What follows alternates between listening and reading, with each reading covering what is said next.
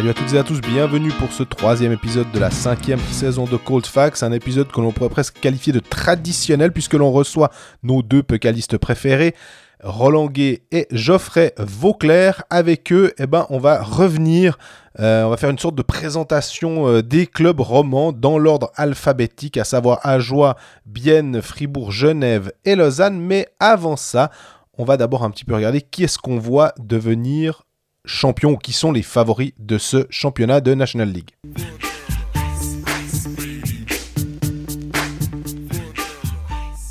Salut Greg. Salut Jean-Fred, comment ça va? Très très bien. Comme promis, on n'est pas les deux seuls au micro, on le partage. Aujourd'hui, on a deux invités. Roland Geoffrey Vauclair, bienvenue au micro de Colfax pour la saison 2 de, du crossover Colfax. Salut, bonsoir. Salut les gars. C'est le multiverse en fait. hein. C'est vraiment, on est en train de faire une licence Marvel. Moi, je propose qu'on prenne un appart les quatre ensemble aussi, parce qu'on se voit tous les deux jours. euh, moment, on se voit beaucoup en ce ouais, moment. ouais. On se voit beaucoup. Ça fait plaisir de vous avoir à ce micro. L'année passée, on a eu beaucoup de plaisir à vous accueillir. On a parlé des heures, presque des en fait, vraiment. On a fait 1h45 si je me rappelle bien. On n'a pas d'objectif cette année, qu'on rassure les gens qui nous écoutent, qui ont le courage de nous écouter pendant près de deux heures. Mais du coup, avec vous, bon, on, va, on va faire un peu des théories autour de cette saison qui commence tout soudain. On a déjà commencé avec, euh, Jean-Fred ces deux dernières saisons. Coup, on va aussi un petit peu vous écouter. Pour commencer, si on doit juste faire un tour de table, vous devez mettre 100 francs sur un champion de Suisse en fin de saison. Vous les mettez sur qui? Euh, Zurich, au revoir. Ah non, je Non, veux, Zurich, je, Zurich. je veux une explication. Ouais, Moi, détail. si, si je veux suivre ton Zurich. pari, euh, je veux savoir Zurich, pourquoi. parce que forcément, on a regardé un petit peu ce qui s'est fait à l'intersaison. Zurich était déjà très fort l'année dernière, forcément, ils vont en finale. On rappelle quand même qu'ils mènent 3-0 dans la finale avant de perdre la finale. Donc, ils auraient déjà pu être champions suisses l'année dernière. Puis là, ils ont été chercher quelques joueurs, dont bien évidemment Texier, euh, qui est venu encore renfoncer l'offensive de, de Zurich. Donc, euh, ouais, pour moi, je pense que bah, ça va jouer entre Zurich et Zug, comme d'hab. On pourra parler de Genève, bien évidemment, plus tard et des autres. Mais pour moi, Zurich a une petite longueur d'avance. Ben, tu sais quoi, je voulais mettre Zurich, Roland, mais tu m'as piqué euh, Je mon piqué idée. Mais, euh, ouais, je veux dire, il y a quand même beaucoup de monde qui voit Zug. Euh, si je connaissais pas la gestion de, de la part de Tangnes de son équipe sur les deux dernières années, je ne mettrais pas Zug, mais je trouve qu'il arrive vraiment bien à toujours bien euh, préparer son équipe. Il arrive surtout à satisfaire tout le monde. Je crois qu'il met, clairement un rôle à chaque joueur dans son équipe qui a accepté. Euh, bien sûr, tout le monde voit Zug comme une maison, mais j'aurais pu aussi parier sur Zurich. Mais franchement, c'est Zug. euh, ouais, je veux dire, si, ça joue comme la saison passée, euh, je, les vois, je les vois fortement.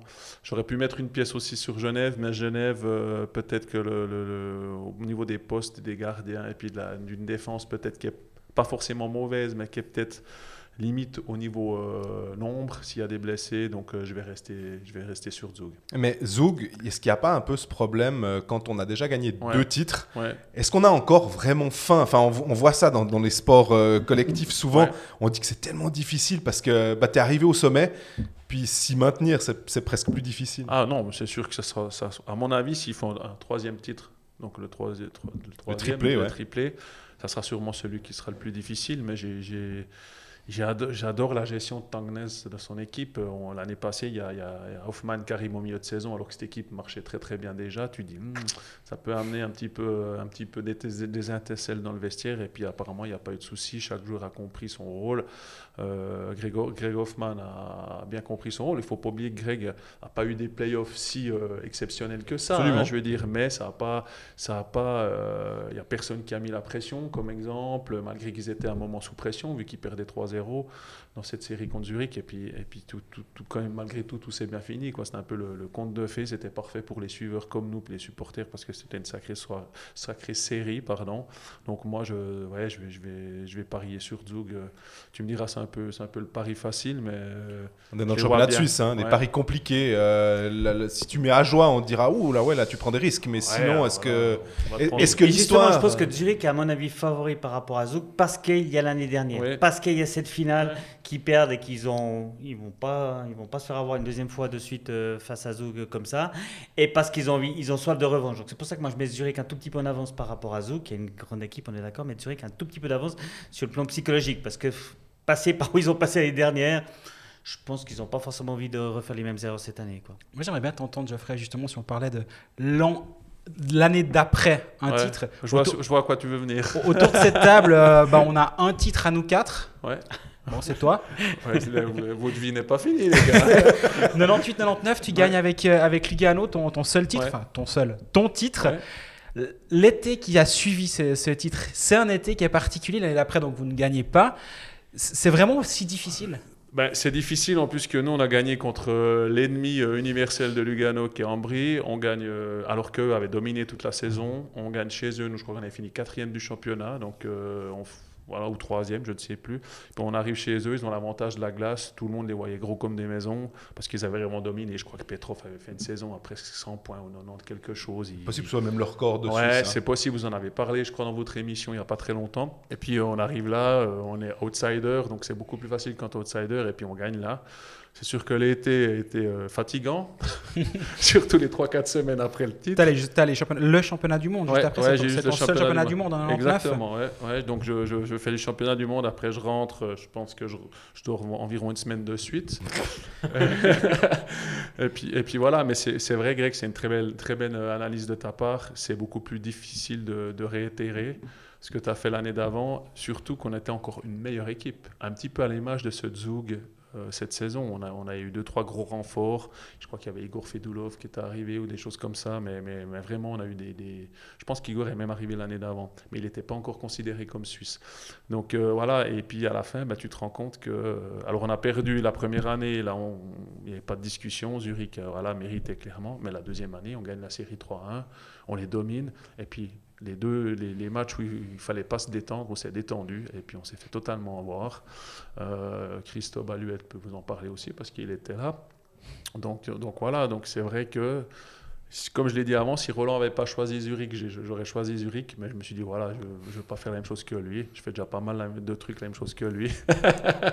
donc, euh, je veux dire, pour moi, c'est- un réel exploit si Zug, malgré la, la Mannschaft qu'ils ont, réussi à faire un, un triplé. quoi. Ouais, puis on a l'impression que. Ah, pardon. J'allais justement dire le dernier triplé juste euh, pour, euh, Ouais. pour, pour terminer sur ça. Donc euh, le dernier doublé, c'est il n'y a pas si longtemps. Non, c'est l'année Nantes quand même. Enfin, c'est le siècle précédent. Cloton. C'est Cloton, ils font 4 de suite. Euh, désolé pour les fribourgeois qui écoutent ce, Ouais, ce ouais. podcast. Mais déjà, rien qu'un doublé, finalement, c'est pas quelque chose qui est très facile à faire. Berne l'avait fait en 16-17 et du coup, Zug l'a fait en 21-22. Mais avant Berne, il n'y avait, il y avait pas eu de doublé justement depuis Cloton. Et euh, rien que d'enchaîner un titre avec un second pour les raisons que, que tu viens d'expliquer, c'est déjà quelque chose de compliqué. Donc là, ça devient presque une dynastie, comme ils aiment bien le dire aux. États-Unis, sur une équipe qui gagne sur une longue période et qui est capable de maintenir un haut niveau sur une longue période. Et il y a tout un débat actuellement dans un autre sport que je suis, la NBA, où est-ce que Golden State est une dynastie? Parce qu'ils ont gagné beaucoup de titres, mais en même temps, ils ont été nuls complètement pendant une saison. Et finalement, maintenir ce haut niveau sur plusieurs années, c'est ça qui est finalement le plus difficile. Moi, ce que je me pose comme question aussi, c'est avec Tangnes et, et Grunborg, on a quand même deux euh, excellents entraîneurs. Euh, Il y a un peu cette. euh, tu, tu parlais des sports américains, donc on a un peu le- la NHL qui est, qui, qui- qui est en haut, qui, qui est au-dessus de, de leur tête. Comme ça, on en parlait beaucoup pour Grunborg, pas beaucoup pour Tangnes, parce que je pense que Tangnes, arrivant de, de Suède, en étant un entraîneur norvégien, il n'a pas forcément ce pédigré qui fait que. Mais est-ce que s'il remporte un troisième titre avec Zug, est-ce que les clubs de NHL doivent se dire pas mal quand même ce, ce petit Norvégien Ouais, alors je pense qu'ils se disaient déjà ça l'année dernière, euh, quand euh, Zug gagne son deuxième, euh, deuxième titre. Puis en plus, Tangnes a été juste excellentissime au final. Euh, pas de panique alors qu'il perdait le début de la finale, puis après, ben, il arrive à, à renverser la, la finale. Donc, On rappelle que ce 3-0 à 4-0, c'est ultra. Enfin, de 3-0 à 4-3, c'est ultra rare. Genre, ça avait été fait, je crois, en NHL, mais dans les, Les années, années 40. 50 ou les années Ouais. 40, ouais.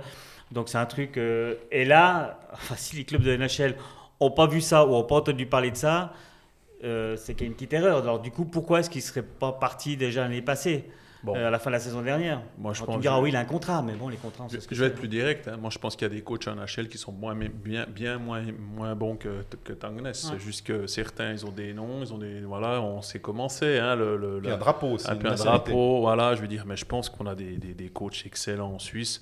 Comme il y a certains joueurs, à mon avis, en Suisse qui pourraient jouer en NHL, c'est juste qu'il faut un peu de chance, il faut être au bon endroit au bon moment, il ne faut pas tomber. On parlait à Malguin, là, euh, qui était à, à Toronto, je crois, qui a, qui a re-signé signé à Toronto.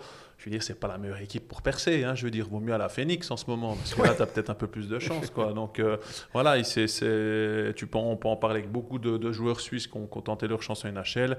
Si tu arrives dans une équipe du haut de classement, euh, plus, en plus dans le temps avec des histoires de contrats euh, qui étaient garantis, tout ça, donc ça, ça posait pas mal de problèmes. Mais je pense que Tangnes, effectivement, en voyant ce qu'il a réussi à faire à Zug, qui est une bonne équipe, comme l'a bien dit Roland, euh, je pense que ça fait déjà un moment qu'on le yeux depuis l'autre côté de l'Atlantique. Mais d'ailleurs, ce qu'on qu'on reproche peut-être un peu en creux à la NHL, de voir un Norvégien puis te dire ouais, c'est bon un Norvégien.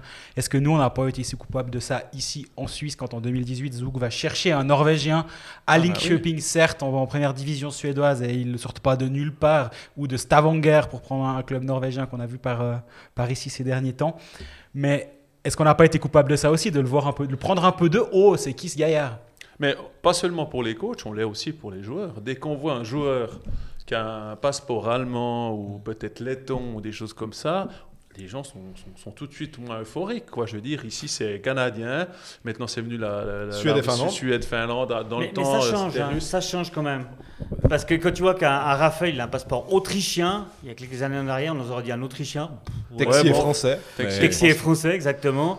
Donc, ça faisait pas forcément rêver. Aujourd'hui, ça, ça, change un peu. Aujourd'hui, on, regarde les, les, joueurs différemment. Bon, on n'a pas le choix. Quoi. Je veux dire, au bout d'un moment, les clubs, quand ils veulent gagner des titres, euh, il, faut, il faut arrêter de, de, de, faire de la politique et puis il faut, faut faire, pour, tout faire pour que ton équipe gagne. Et je pense que Zug, sur ce coup-là, a, eu, a eu fin année, comme Zurich a fin année avec Tessier. Alors, euh, à voir ce que ça donne. Raffel à, à Lausanne, des joueurs comme ça, c'est des joueurs euh, importants. Mais il y a, c'est des joueurs qui ont ici été en Amérique du Nord, qui ont été faire leurs âmes, qui ont été apprendre le hockey nord-américain qui reviennent après ici en Europe. Mais après, ils ont, ils ont signé, je crois, à Langnau, ils ont signé un Allemand, Michaelis, euh, Michaelis euh, qui a un très bon pedigree avec, euh, avec, son équipe nationale, si je dis pas de bêtises, puis en Allemagne. Moi, je pense que c'est aussi l'avenir avec cette augmentation des étrangers pour les clubs, les petits clubs, quoi. même peut-être les grands clubs, parce qu'au bout d'un moment, tu pourras pas continuer de payer six gars internationaux finlandais avec l'augmentation des coûts qu'il y a. Donc, je pense que les clubs, ils doivent un peu plus, effectivement, se, et ça fait quelques années qu'il y en a qui le font, se, se pencher sur le, recrutement, le scouting, des choses comme ça qui, qui deviendront et qui deviennent primo, primordiaux. Justement, l'année passée, j'étais présent à un match de Ligue des Champions de, de Fribourg-Gotteron contre une équipe allemande et il y avait deux clubs qui étaient présents pour scouter. Et puis j'ai causé avec euh, un des deux clubs qui m'a dit Mais tu verras, dès l'année prochaine, les Allemands pourraient débarquer en force en Suisse. C'est pas arrivé parce qu'il y a eu l'invasion euh, ukrainienne par les Russes et l'invasion suisse par les Finlandais. D'une autre façon, certes, Moins mais violente quand même. ouais, quand même un petit peu. Et, mais du coup, ça a complètement changé la donne dans le championnat de Suisse. Mais si on, si on revient sur le, duel, puis après on va forcément parler des clubs romans en long, large et en travers, mais ce duel entre Zug et Zurich, on, a deux équipes qui se sont renforcées. Euh, malgré le fait que Zurich perde euh, Denis Malgin, mais ils ont pu le remplacer par un étranger finalement poste pour poste, vu qu'on rappelle, l'année passée Zurich avait cinq étrangers. Mhm. Et finalement, ils, en avaient déjà un de plus. Donc finalement, c'est comme si l'année passée, Malgin euh, prenait, prenait, prenait ce poste d'être, enfin, est remplacé par un étranger finalement, bah, sans, trop de conséquences pour le, contingent. Zouk se renforce avec de, nouveaux étrangers également. Qui, qui a fait la meilleure intersaison? En fait, Zoug a, fait très peu on va dire très peu. Ils ont deux étrangers de plus, Tchedarik et O'Neill. Un Suisse, Geiser. C'est trois top transferts finalement. Ben, ben à mon avis, c'est celui peut-être qui n'a pas fait le plus de changements, qui a, le plus avantagé à l'image peut-être d'un Fribourg-Gotteron, à, un échelon peut-être un petit peu plus bas, je veux mhm. dire. Mais pour, pour avoir vécu des grands changements dans des équipes, puis des, moindres changements dans, dans, dans, certaines équipes, quand tu as une équipe qui marche, il faut juste changer une ou deux pièces, analyser où c'est que tu dois te renforcer et puis, et puis c'est ce que Zug a fait. Après, peut-être qu'il y avait des joueurs un peu plus vieillissants à, à, Zurich, le, le, cas donc ça, ça n'a rien à voir avec l'âge, mais ça, ça c'est un petit peu. ici, attendez, malgré tout. Euh, je veux dire, voilà, et, on le voit, euh, pour parler d'une autre équipe où il y aura beaucoup de changements, Fribourg-Gotteron, ben, c'est clair qu'il y aura beaucoup plus à mettre en place, à mon avis, à partir de la saison prochaine, parce qu'il y a quand même 14, on en a parlé avec Roland il n'y a, pas a pas très longtemps, 14 joueurs qui sont en fin de contrat. Mais si tu regardes bien toutes ces équipes qui font, des, comme disait des, euh, Greg très bien, des séries de victoires euh, au niveau du championnat, c'est souvent des équipes qui n'ont pas énormément de changements mais qui amènent quand même des joueurs qui ont faim. Parce que moi, je me dis Zurich, effectivement, avec euh, Lamico, avec Lettonen, avec Texier, avec Koukan, avec Roubech on amène des gens avec un super pédigré et qui ont envie peut-être de se dire ah ok euh, Ouais. qui vont rentrer dans un vestiaire où les autres vont dire on s'est fait battre l'année passée mais on était à ça Ouais, tiens. ouais.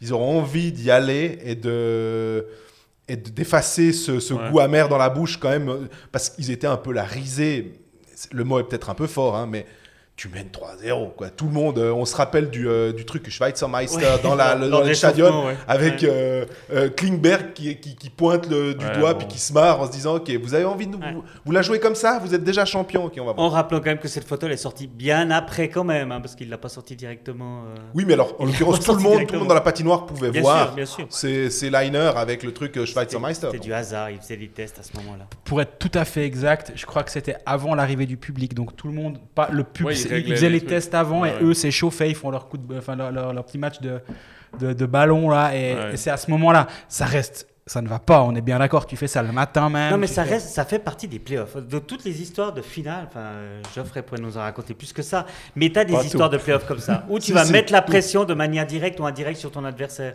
Euh, mais il me semble que chaque année, on peut avoir des histoires comme ça. Ben voilà, c'est une histoire de playoff. Ouais, Officiellement, on fait pas exprès, c'était du hasard, on devait faire les tests.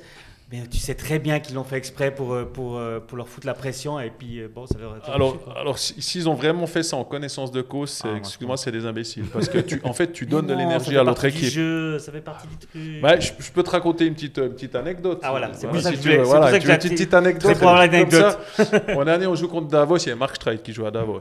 Donc très très jeune, on se connaissait bien parce qu'on était en- ensemble en équipe de Suisse, on est du même âge, de la même année. Puis on joue en playoff, premier tour des playoffs, on, on a gagné le titre avec Lugano. On, on va là-bas, je crois qu'on gagne, ou tout ça. Puis le lendemain, il y a un article qui est, fait- dans un journal suisse-allemand. Alors bien sûr que moi, j'y comprenais pas grand-chose, mais c'était sûrement le journal euh, des Grisons. Puis avec Mark Streit, Mark Streit disait euh, des choses négatives sur nous, je me souviens plus, c'était pas catastrophique. Ben, Jim Koleff, le matin du, du- deuxième match, il a amené le truc, il l'a mis sur le, le tableau, puis il a dit les gars, voilà ce qu'ils pensent de vous. Tu penses que ça nous a pas motivé de... Je peux dire que le gars, chaque fois qu'on rentrait sur la glace, on avait le couteau entre les dents. Quoi. Puis surtout qu'en venant d'un petit jeune comme ça, parce que moi j'avais 20 ans, donc lui en avait aussi 20. Et puis, et puis bon, on a, on a gagné la série, mais les coachs, ils utilisent ça pour motiver leurs troupes. Quoi, hein. Je veux dire, il n'y a, pas de miracle parce que, je me répète, peut-être ça va changer les, cho- choquer les gens, tu es à la guerre, hein. tu es en mode guerrier. hein. Je veux dire, s'il si, s'il faut y aller avec les deux jambes cassées, tu y vas avec les deux jambes cassées. Moi j'ai vu des joueurs jouer avec des, des blessures que tu imaginerais même Bah. pas toi en restant couché dans ton lit. Avec des piqûres, on est d'accord, des anti-inflammatoires, mais c'est choquant. Quoi, On hein. se Je- souvient, Martin Ber- euh, Patrice Bergeron euh, avec euh, Boston, poumon perforé. Ouais. Je- Avec une côte fêlée et poumon perforé. Il a quand même joué. Enfin, je veux dire, au bout d'un moment, euh, toi, tu arrives à peine à sortir de ton lit euh, en hurlant de douleur. Donc, non, mais tu euh, mets ta vie en danger sur des Oui, trucs en comme plus, ça, soyons je clairs trouve, je trouve même, je trouvais presque que c'était un peu, Ouais, un peu peu stupide limite. finalement, euh, d'un point de vue simplement humain, de se dire, il faut quand même pas exagérer. Mais voilà, quoi. Donc des histoires, il y en a quelques-unes. Mais alors, si franchement c'était voulu, alors le, le- je pense pas que c'est l'équipe qui a décidé de faire ça parce que tous les mecs sont conscients que, en fait, tu donnes de l'énergie à l'équipe adverse en faisant des choses comme ça. quoi.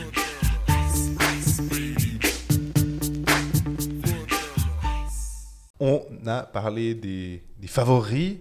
Euh, ça ne veut pas dire qu'il n'y a peut-être pas des romans qui seront favoris, mais on va commencer à, à parler de nos cinq clubs romans euh, cette année. Puis on va faire un, un truc un peu peu caliste, mais on revendique quand même la paternité euh, parce qu'on on fait dans l'ordre de préférence. Voilà. on- L'ordre alphabétique, on commence par Ajoie. Euh, 14 équipes cette année. Est-ce que, honnêtement, quelqu'un arrive à les mettre à une autre place que, que, que 14e Un 13e si Cloton rate le début de saison? Tout à fait d'accord avec toi, Roland. Moi, je suis d'accord. Je pense que non, pas Cloton. Je, pense plutôt Langnau. Moi, je pense que Langnau euh, Ah, ouais. aura une saison euh, aussi compliquée. Ça va beaucoup dépendre de leurs étrangers. Bon, c'est aussi le cas d'Ajoie. Nouveau coach, Thierry Paterlini au Voilà, passage. nouveau coach aussi à Ajoie, mais il y a quand même un poste qui est mieux fourni, euh, il me semble, à, à Ajoie, c'est les gardiens. Si je dis pas de bêtises, j'ai j'ai rien contre les gardiens de surtout qu'on en a un qui... Bolshauser Charlin, alors c'est. Ouais, non, mais moi je pense que quand même euh, Wolf, alors faut qu'il fasse la même Mhm. saison, puis le, le Tchatch, euh, Tchatcho, euh, est quand même un bon gardien qui a fait des super saisons à, à, à Ambry, donc je, je pense que là-dessus, ça peut être vraiment mieux pour Ajoie, à voir bien sûr, parce que ça va être très serré. Puis il y aura surtout le, le, le, ben, le- dossier euh, étranger qui sera hyper important parce que Ajoie, c'est un petit peu. Voilà, on connaît De Vos. euh, malheureusement, Hazen, on n'a pas pu le voir jouer. puis on va pas On le voir connaissait, mais c'est vrai. voilà, que- on va pas le voir beaucoup. Euh, Asselin, Le Duc, euh, certains matchs oui, d'autres matchs non.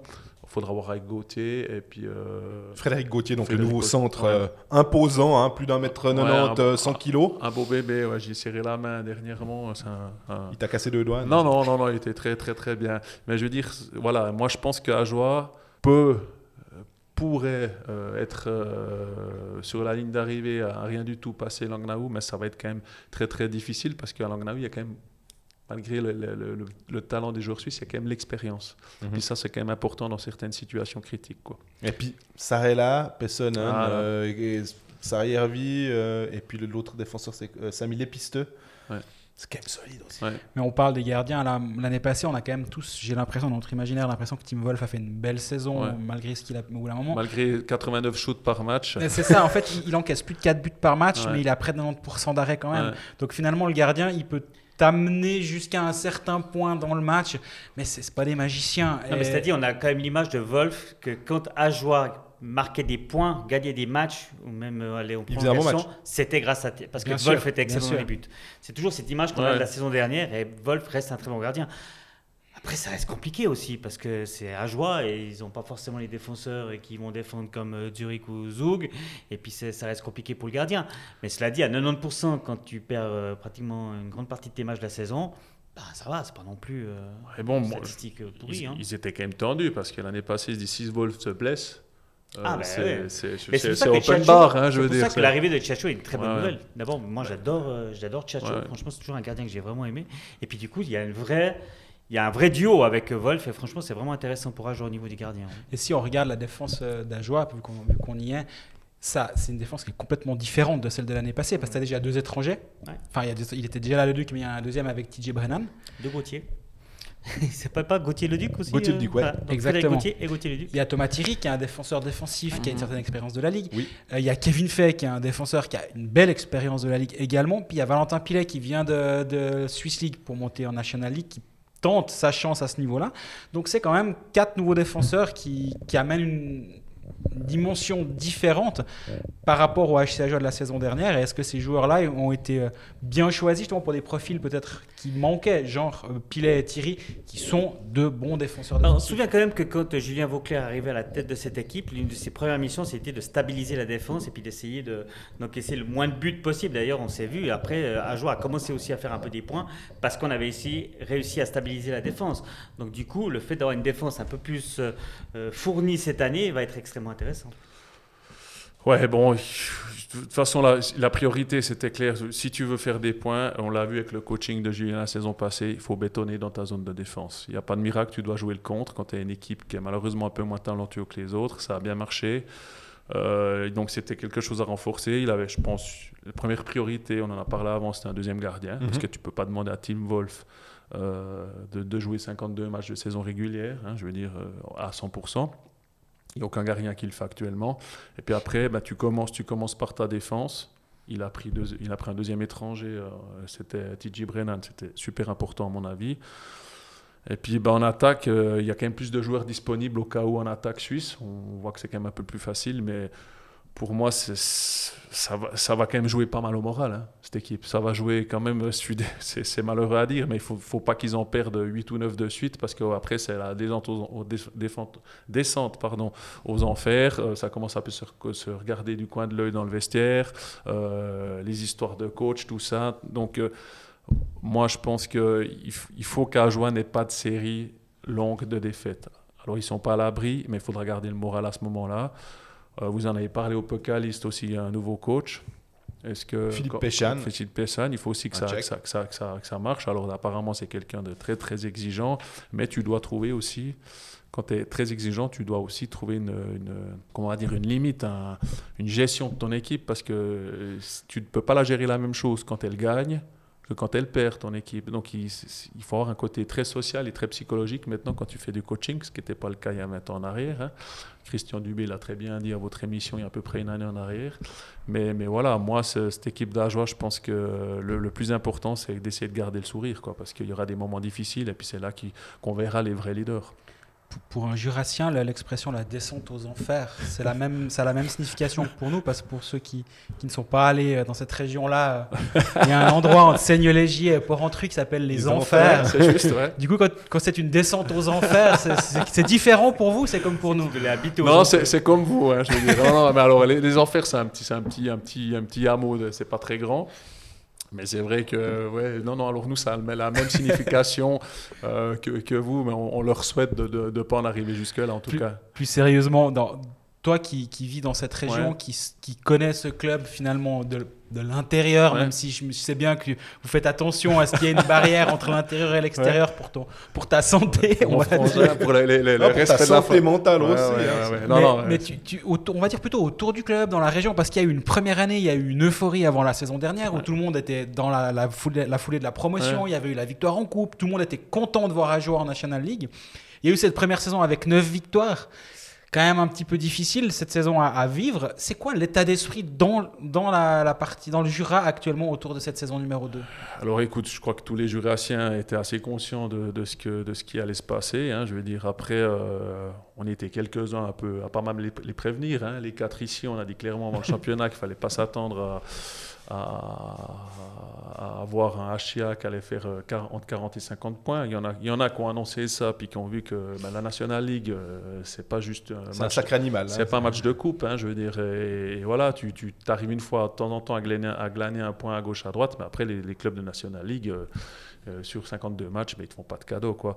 Donc moi, il y, a, une immense euphorie autour de ce club. Je crois que les gens sont conscients qu'il faut construire gentiment, mais le problème, c'est malheureusement, c'est qu'on n'a pas le temps. Quoi. Mmh. Je veux dire, dans, Et il y a la relégation, il y a ce qu'il n'y avait pas l'année ben, passée. Ben voilà, on était encore chanceux par rapport à d'autres clubs, parce que les deux premières fois que le HA jouait monté, la saison d'après, ils étaient de nouveau un échelon plus bas. Donc là, on, a, on, a, euh, on, a, euh, on a décidé d'engager mon frangin.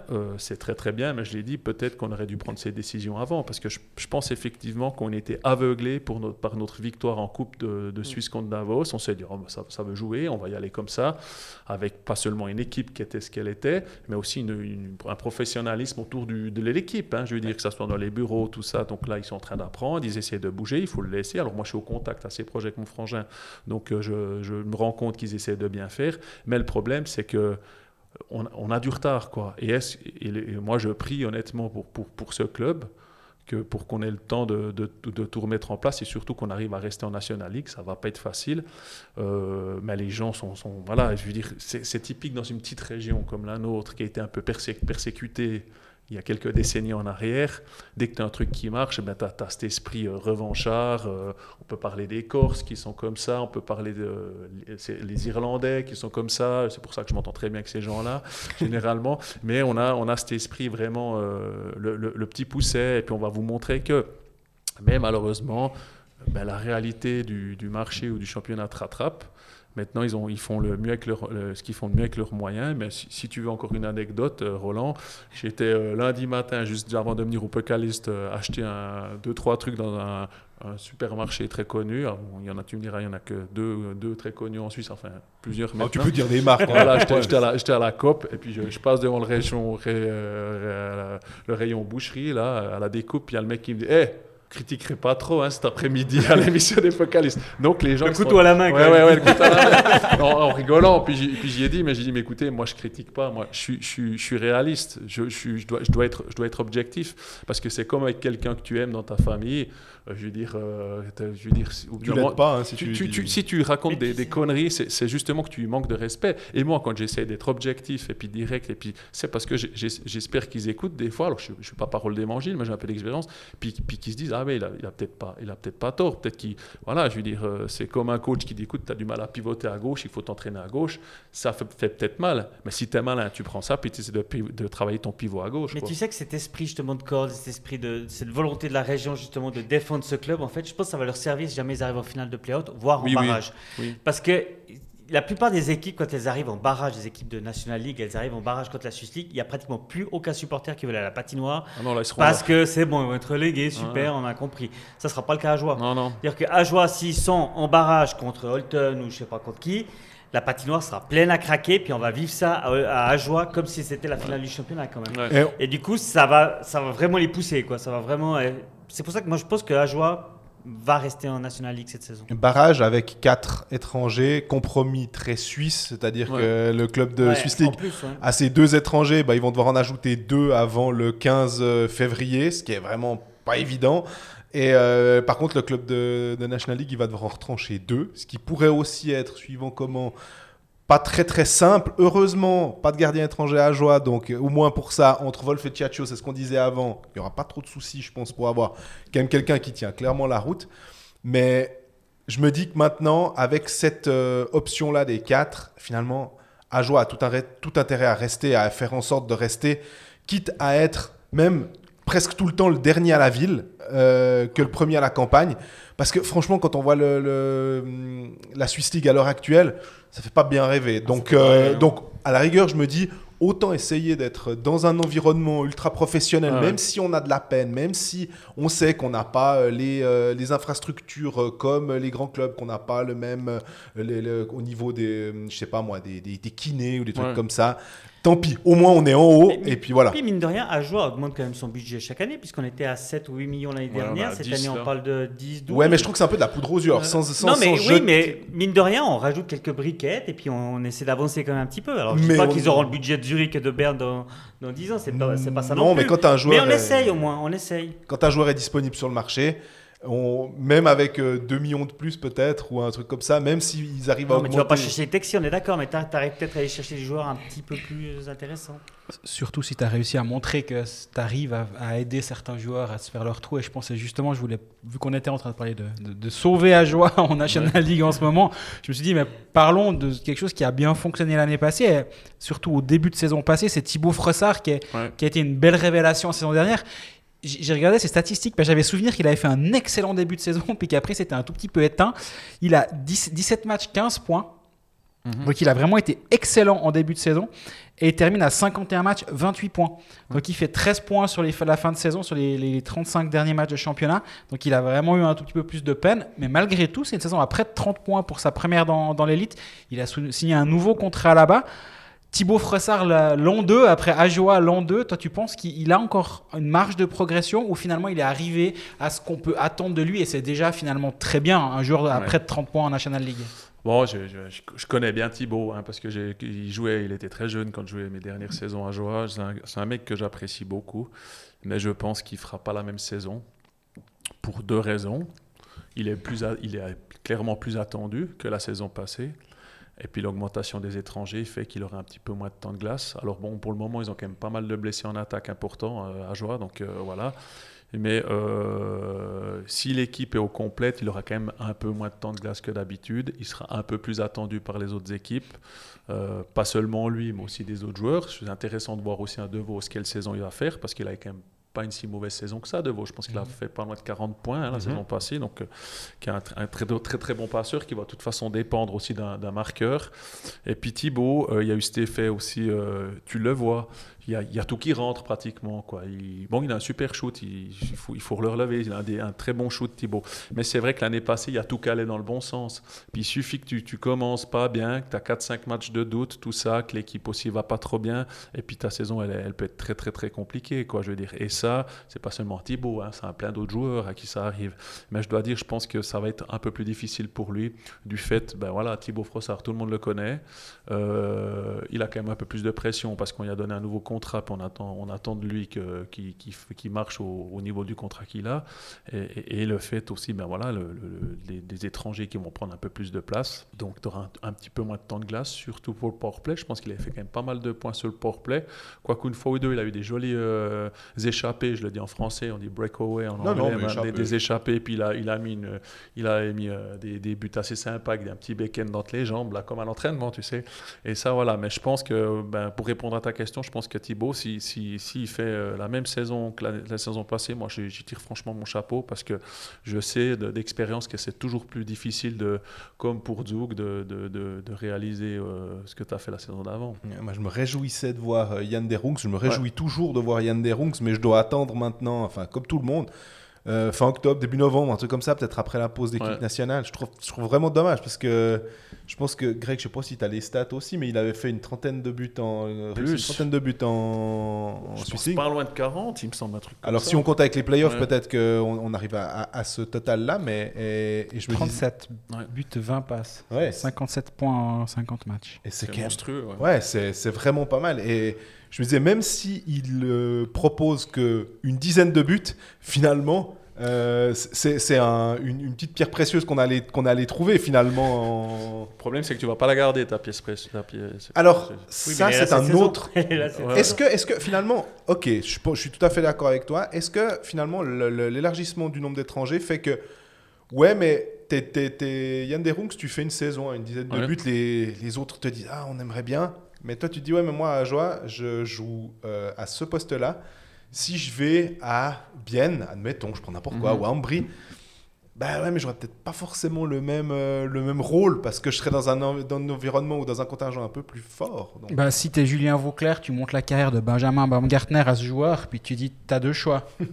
Ouais, mais Baumgartner, il a fait quand même, le- il est quand même, il est quand même parti à Lausanne pour un joli contrat, parce que je veux dire, au bout d'un moment, s'il y a 50 000 balles de différence, il va rester à joueur. joueur. Mais quand on a, commence d'arriver à 100 000, Oui. 200 000 ou 300 000, euh, je pense que nous quatre ici autour, on se dit bon, bah, j'essaye, tout d'un coup ça peut marcher, et puis au pire j'ai un contrat de 3 ou 4 ans, et puis, euh, je, et puis je veux dire ce qui arrive Absolument. à Baumgartner.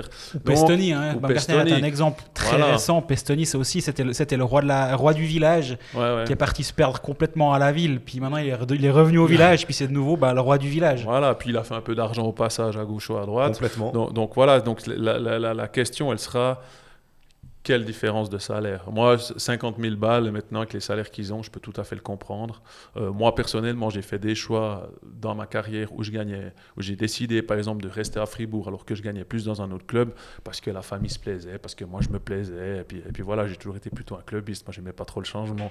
Mais je veux dire, c'est- c'est sûr que si le mec il met 12 goals cette saison, il y a quelques clubs et il y en avait déjà qui étaient intéressés euh, la, saison, la saison Ouais.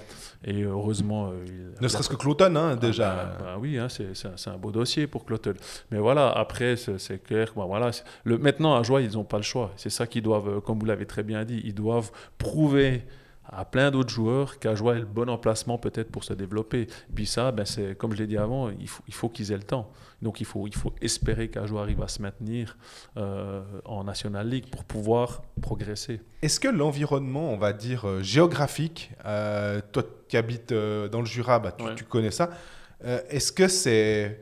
Pour un Jurassien, ça va, c'est facile, mais quand on veut attirer des gens, lui dire écoute, ben voilà, tu Ouais. vas, ton appartement il est à Courtemèche, ton appartement il est là, euh, t'aimerais aller euh, prendre un, un truc euh, un dimanche matin ou un dimanche soir, il n'y a rien qui est ouvert, ou je sais pas.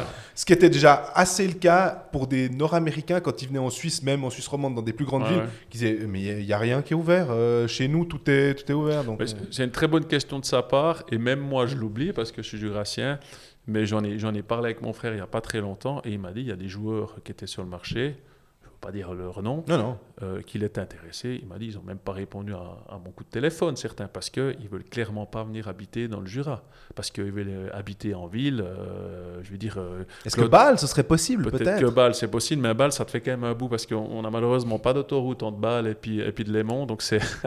il y a- Greg qui est en train de regarder sur son Google Bâle Maps. pour Non, j'avais déjà, que- j'avais déjà c'est- regardé c'est- c'est une bonne heure, C'est hein. 1h06. Voilà, donc donc c'est une heure 6 et puis là, c'est une pire route, une des pires routes en Suisse. Tu as du trafic aux heures de, entre, Delémont et, et Bâle, c'est terrible le trafic. Et, honnêtement, c'est. Donc, tu as le côté financier pour Ajoie qui est pas facile, le, côté euh, ben, résultat, et puis en plus, tu as ce côté, ben voilà, euh, chez nous. Alors, il y en a des joueurs qui adorent. Souvent, il y a certains joueurs qui, qui adorent être là, qui ont, adoré rester là, des James Desmarais, des, des joueurs comme ça. Puis tu as des autres joueurs, c'est catégorie, c'est non, quoi. C'est non. Et tu prends l'exemple, il y a beaucoup de gens, je sortais l'autre jour de la patinoire, puis il y a les policiers de Porrentruy qui, qui m'attendaient là, pas pour me mettre une amende, hein, pour discuter avec moi. Puis ils me disent, ouais, mais t'as vu euh, les étrangers qu'ils ont signés à Cloton et puis nous à, à Joie. Je dis, écoute, déjà, je peux te jurer que le salaire est vraiment pas le même. Et puis les, les gars, quand tu leur dis, bah, vous pouvez vivre à Zurich où il y a un million d'habitants avec l'agglomération, Ouais, puis, euh, puis ici où il y, a, ouais. il y a- il y a 75 000 pour tout le canton, euh, ça, ça aide pas quoi. Et bien, t'as soulevé un très bon point, Geoffrey, c'est que en plus, en plus du côté financier, le côté compétition, ben, tu dois soulever le, le côté euh, emplacement quoi. Après, ben voilà, on a d'autres avantages quoi, mais je veux dire, il- pour- pour des étrangers qui parlent pas forcément la langue aussi, c'est pas forcément facile quoi. Ouais, c'est vrai que tu dis euh, les, les étrangers de Cloton, Metsola, Altonen et Ruotsalainen, Ouais. les trois Finlandais.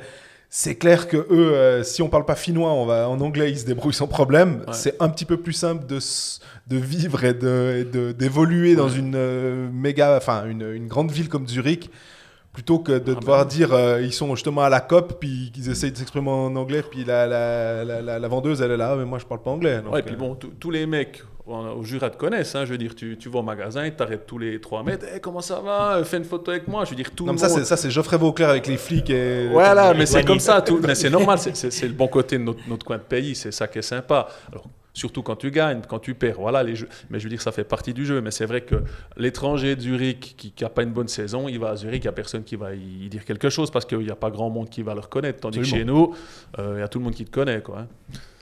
Est-ce qu'on parle encore juste de Philippe Péchan, justement, euh, le, le nouvel entraîneur, euh, pour finir ce chapitre à joie, à moins qu'il y ait quelqu'un qui, qui- qui ait d'autres choses à dire? On peut tout à fait, on peut tout à fait en parler. Euh, si Parce que toi, tu as fait une interview aussi. euh, c'est un, un entraîneur qui a un CV euh, assez impressionnant dans le sens où c'est lui qui était le coach de la République tchèque aux Jeux Olympiques. Ça, c'est pas très très bien passé. On se souvient que la. République tchèque avait été sortie en huitième de finale par la Suisse, justement.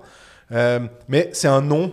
J'ai l'impression que quand on dit Philippe Péchan, puis entraîneur de la, la Tchéquie euh, aux Jeux Olympiques, on se dit ah ouais, c'est- ça c'est pas mal du tout. En tout cas, euh, c'est pas un. Est-ce Un qu'un besoin d'un nom? Bonne question. Je suis Non, pas persuadé, mais. Euh, Vous avez un bon guide, à mon avis. Non, mais c'est vrai, en fait, à Joie, euh, pendant des années, c'est- bon, après ils étaient en Suisse League, tu me diras, mais pendant des années, euh, c'était des, des gars qu'on connaît, quoi. C'était Gary, on le connaît, c'était Julien l'année dernière, on le connaît. Vincent Leschen aussi. Vincent euh, Lechen, c'était des, des gars qu'on connaît, qu'on a l'habitude de croiser à la Migros ou à la COP. Euh, la Péchane, ouais, est-ce que Ajoie a vraiment besoin de ça en fait? Je sais pas. Est-ce que euh, est-ce qu'on n'a pas été chercher un nom pour trouver un nom et après, euh, moi j'ai de, la, j'ai de la peine à y croire. J'ai de la peine à y croire. Je trouve que le côté, euh, je dis pas que ça va être un club euh, de village, un club régional, c'est pas ça, mais dans le, ouais, dans le contexte, j'ai de la peine à y croire à, en Péchane. Moi, ce que j'aime bien, c'est la rupture que- qu'il Mhm. incarne. Je dis pas, je, je sais pas si ça va fonctionner ou pas. Moi, j'en ai pas entendu que du positif des échos que j'ai, mais c'est assez mixte. J'ai entendu du, du très bon et du très mauvais. Mais finalement, au-delà de ça, c'est la rupture qu'il incarne. C'est qu'avant, il y a eu cette histoire historique de forcément il sera québécois, euh, forc- forcément il sera d'abord Ah canadien et puis Faut qu'il parle français. euh, Il doit ouais. parler français. Alors Péchan m'a dit lors de l'interview que c'était un de ses objectifs, c'était de parler très rapidement le français parce qu'il Chris est- Mol- Max Orley nous, sortait ça à peu près chaque année à, à Genève, hein, je veux dire. Je fais plus confiance mais- à Péchan. Mais je pense que j'ai plus entendu Péchan en français pendant l'interview que j'ai faite. où Il a fait 3-4 blagues, Ouais. où il a mis deux mots par-ci, un mot par-là, que Chris Maxorley. Donc j'ai tendance à plus croire Péchan que Maxorley en- sur ce, sur ce coup-là. Mais je pense qu'il apprend l'italien, Maxorley, maintenant. Donc euh, la- les bases de français qu'il a, et il parle très, à part ça, blague à part, il comprend très très bien le français Absolument. et il parle le français. Par contre, vu que c'est quelqu'un qui maîtrise énormément le, le discours, le Ouais, langage, etc., Très bon narrateur. Là, il sera bien plus à l'aise pour maîtriser le discours dans sa langue que dans Ouais. le- dans- en français. C'est aussi ça la raison là derrière. Mais retour à Philippe Péchan, moi j'aime bien cette rupture. Et finalement, il y a, y a un TJ Brennan qui a débarqué. Et j'ai l'impression qu'à une époque, ça, ça aurait peut-être paru un petit peu étrange. On se disait tout le temps, bah, il faut voir les Québécois qui sont sur le marché, puis ce sera forcément un Québécois. Puis là, il y a un changement. euh, Ah ouais, ouais, c'était juste. il y a quand même un changement et, et je, me, et je me dis finalement ça montre peut-être que Ajoie essaye peut-être de changer certaines choses un peu plus en profondeur. Donc cet aspect-là, moi je l'aime assez. Ouais, mais par rapport à l'opinion publique, est-ce que ça va passer? Moi, c'est ça. C'est-à-dire que par rapport à l'opinion publique, je sais qu'on ne doit pas faire ça et que ça doit être professionnel, tout ce qu'on veut. Mais à joie, ça reste un club particulier. Et si tu as un gars que tu connais, que tu vois à la Migros, que, qui parle français, que tu peux aller discuter avec, si ça se passe pas bien. Tu peux agresser dans le rayon Ouais, mais du coup, ça, ça risque de mieux se passer. C'est-à-dire que si jamais là, ça se passe pas bien avec Péchan, on va tout de suite entendre les Ah. gens qui vont dire Ouais, mais bon, ils nous ont mis un check, et franchement, euh, ils auraient pu nous mettre autre chose, tu vois. Non, mais c'est vrai, on parlait tout à l'heure justement de, de- de ce côté euh, un peu vieille école de hockey sur glace, il fallait surtout pas chercher les Allemands ou les Autrichiens. Ben, on a un petit peu la même chose quand même dans, dans ce cas-là. T'es d'accord, Alors- Geoffrey? Alors, honnêtement, moi, j'ai été, aussi surpris hein, du choix de, Ouais. de- de mon frangin. Alors, bien sûr que c'est validé par, mon avis, le, le comité directeur. hein. je veux dire, rien qui se fait sans, sans- sans leur approbation, c'est normal. Mais euh, moi, j'aimais bien le cas Yorek Trail, euh, Yorek Trail, pardon, qui m'aurait vraiment bien plu parce que Pareil. francophone, apparemment, il est, voilà. Donc, euh, Pessan, ouais, je ne peux pas trop en parler parce que je ne le connais pas. Par contre, je suis comme Greg. Au bout d'un moment, euh, il, faut, il, faut, il faut revoir un peu ses, paramètres. Quoi. Et là, euh, on n'est plus en 92, on est en 2022. Euh, le hockey est international. hein. Je veux dire, le- les systèmes, tu regardes pratiquement toutes les équipes jouent le même système. Après, il était judicieux, le frangin, c'est qu'il a mis à côté de, de Pessan, il a mis un, un Finlandais qui est un, peu connu, qui s'appelle euh, euh, Petteri qui est un mec euh, qui a vraiment énormément de bouteilles, qui est un joueur exceptionnel, avec qui j'ai joué, euh, qui était vraiment impressionnant. Et puis Ivan Zanata, qui a ce côté plus américain, donc plus physique, tout ça. Donc je trouve qu'il y a un bon mélange.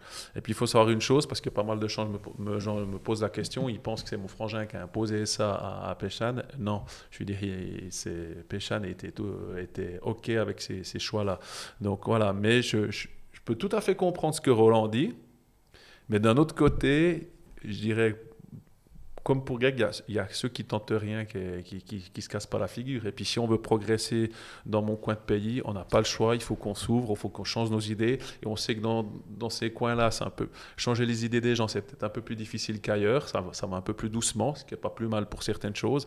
Mais moi, je pense qu'effectivement, c'est... au à la fin, ça sera les résultats qui diront si le coach il est bon ou pas, quoi que ça soit un Tchèque, un Slovaque, un, Japonais ou n'importe quoi. Et puis le mec, euh, ben voilà, il a l'équipe qu'il a, il faudra faire avec.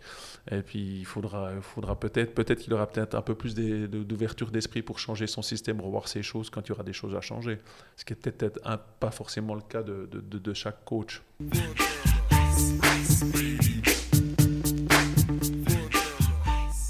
On suit notre ordre alphabétique, on passe au HC Bienne, euh, qui a pas beaucoup. Après euh, deux heures de podcast, on passe au B. Heureusement, on fait pas 26 lettres. Ça, c'est c'est ce qui va nous pas toutes sauver. les équipes Ah ouais, ça, ça risque d'être un peu longuet, mais, mais bien. euh, bah, au Puckalist, euh, le, le- le club a été mis plus souvent euh, autour de la, entre la 7 et la 10e place. hein. 100%, 100%, 100%. dans les pré-playoffs. ouais. Et avec un peu ce côté, euh, Eh, on n'est pas sûr. On- je pense que, en tout cas, de mon cas, j'étais là. Est-ce que je les mets 6 Est-ce que je les mets 7 Est-ce que je les mets euh, 5, 8 J'avais l'impression que c'était ce ventre mou. euh, Je ne savais pas trop où les placer. Euh, parce que finalement, il y a des. Alors, on parlait de la stabilité avec Zouk. C'est une stabilité, alors. proverbiale avec Bien, la même chose. Il y a Olofsson, en gros, il y a Seteri le gardien. Et puis, il n'y a pas trop, trop d'autres changements. J'ai l'impression qu'ils ont perdu deux, trois jeunes qui sont pas partis en adjoint, mais on va dire dans le noyau, le, le- le- les, les joueurs Noyau importants, il n'y a, Ouais. pas gr- il y a pas grand changement finalement. Moi, j'ai l'impression qu'on met bien là parce qu'on n'arrive pas à déceler le fameux déclic, en fait. Et que on- les années se suivent et se ressemblent un petit peu pour bien. C'est-à-dire que bien, faut bien se remettre dans le contexte. Quand il y a eu la nouvelle patinoire, il y a eu un, véri- enfin, il y a eu un coup de boost qui a été mis à cette équipe. Ils ont fait des super résultats. Ils ont été euh, en demi-finale, même, euh, si mes souvenirs sont bons. Et pas loin de la finale en Et plus. pas loin de la finale, ouais. Et puis, après, on a toujours attendu, mais on pourrait peut-être aussi en parler pour Fribourg, hein, parce que peut-être que Fribourg euh, dirige un peu dans la même direction. Mais on a toujours attendu un petit peu ce, ce petit pas en avant.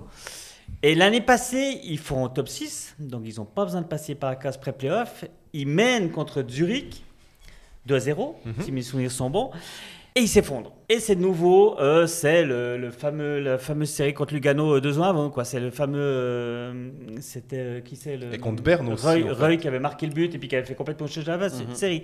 Il manque ça. Et puis, tu as envie de dire, mais quand est-ce qu'il va y avoir ce petit, ce petit truc-là qui fait que ça, que ça va passer? C'est pour ça qu'on n'arrive pas à les mettre beaucoup plus haut, parce qu'on n'arrive pas à avoir ce petit, ce petit déclic. Alors, cette année, oui, L'arrivée d'Olofsson, alors c'est marrant parce que quand euh, Olofsson été annoncé, c'était un peu premier de saison l'année dernière, tout le monde s'est dit ah waouh, ça c'est cool parce qu'Olofsson a Longno, il cartonne et tout ça.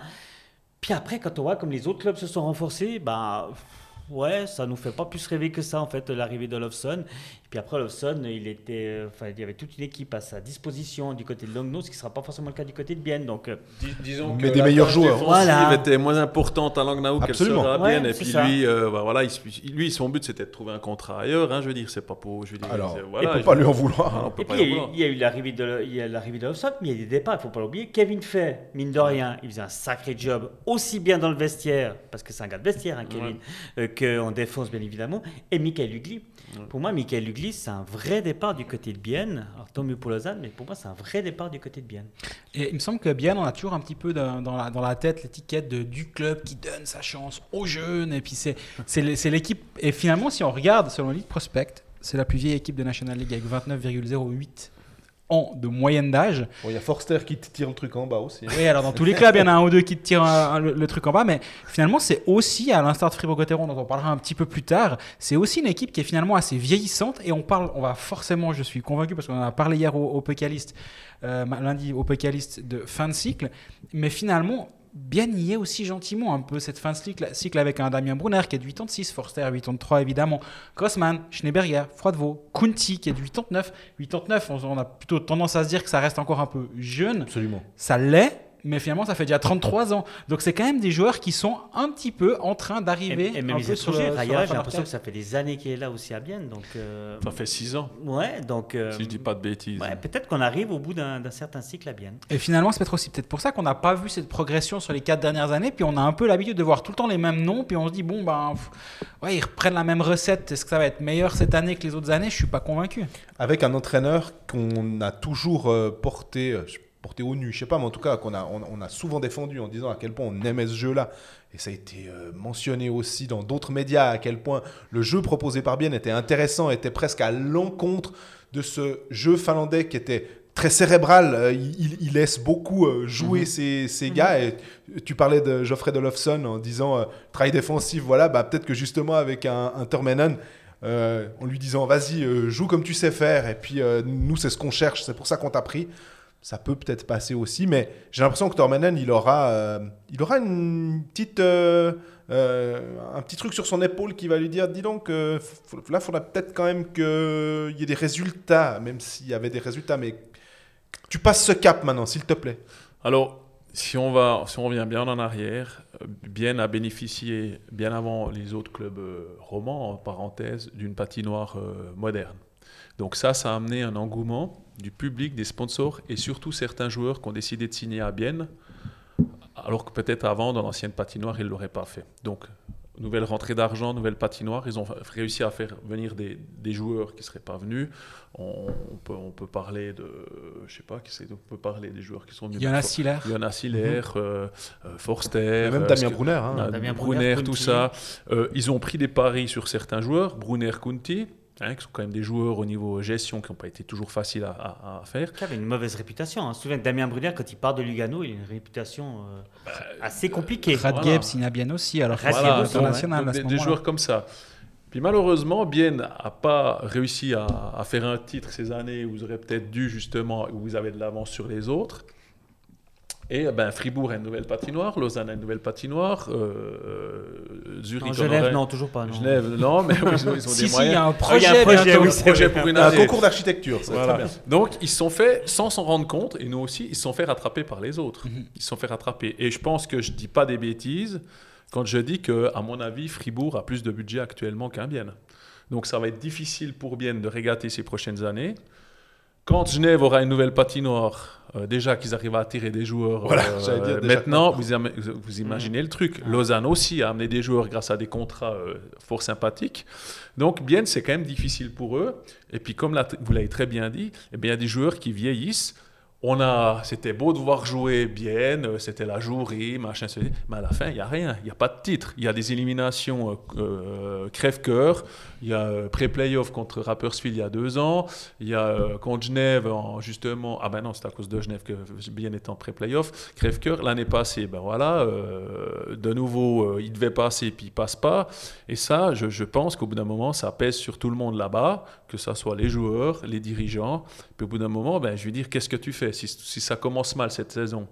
Le premier qui va sauter, ça sera le coach. Et moi, je pense que, que Tourmanen, hein, si je- Ouais. je dis pas de bêtises, il a quand même pas mal la pression parce que il me semble que bien à un tournant, ils devront prendre des décisions qui seront peut-être pas forcément faciles à prendre, mais il faudra les prendre. Et je, je- c'est pour ça que j'ai mis bien pas dans le top 6 parce que eux, ils sont presque. On parlait, c'est bien d'avoir de la stabilité dans une équipe, mais là, il y en a presque trop. Et C'est la pas bon. stagnation Et la- la voilà. stabilité. Et c'est Ouais. jamais bon d'être trop. De, de- de- voilà, de, et là, il y, en a, il y aurait fallu un ou deux joueurs de plus. Mais ils doivent se battre maintenant contre des Fribourg. Est-ce que Berti aurait signé à Fribourg il y a 4 ans Euh, Bah, si- il n'a pas signé à Fribourg voilà, il y a 4 donc, ans. euh, on, donne, des- on donne des réponses. Voilà, et, et- et ça, c'est malheureusement, ben, le, le championnat suisse, ça résume, le championnat suisse a énormément évolué ces quatre dernières années, quoi. Énormément. Et finalement, par rapport à Bienne, si on regarde les contrats qui, a- qui, Ouais. qui sont en train de, qui sont expirants à la fin de, ce- de cette saison, il n'y a pas une, une marge énorme pour renouveler les cadres. Ouais. Parce que dans les huit contrats expirants, il y a Noah Delémont qui est justement un des jeunes en devenir et donc qui incarne plutôt la- le, le Bienne d'après.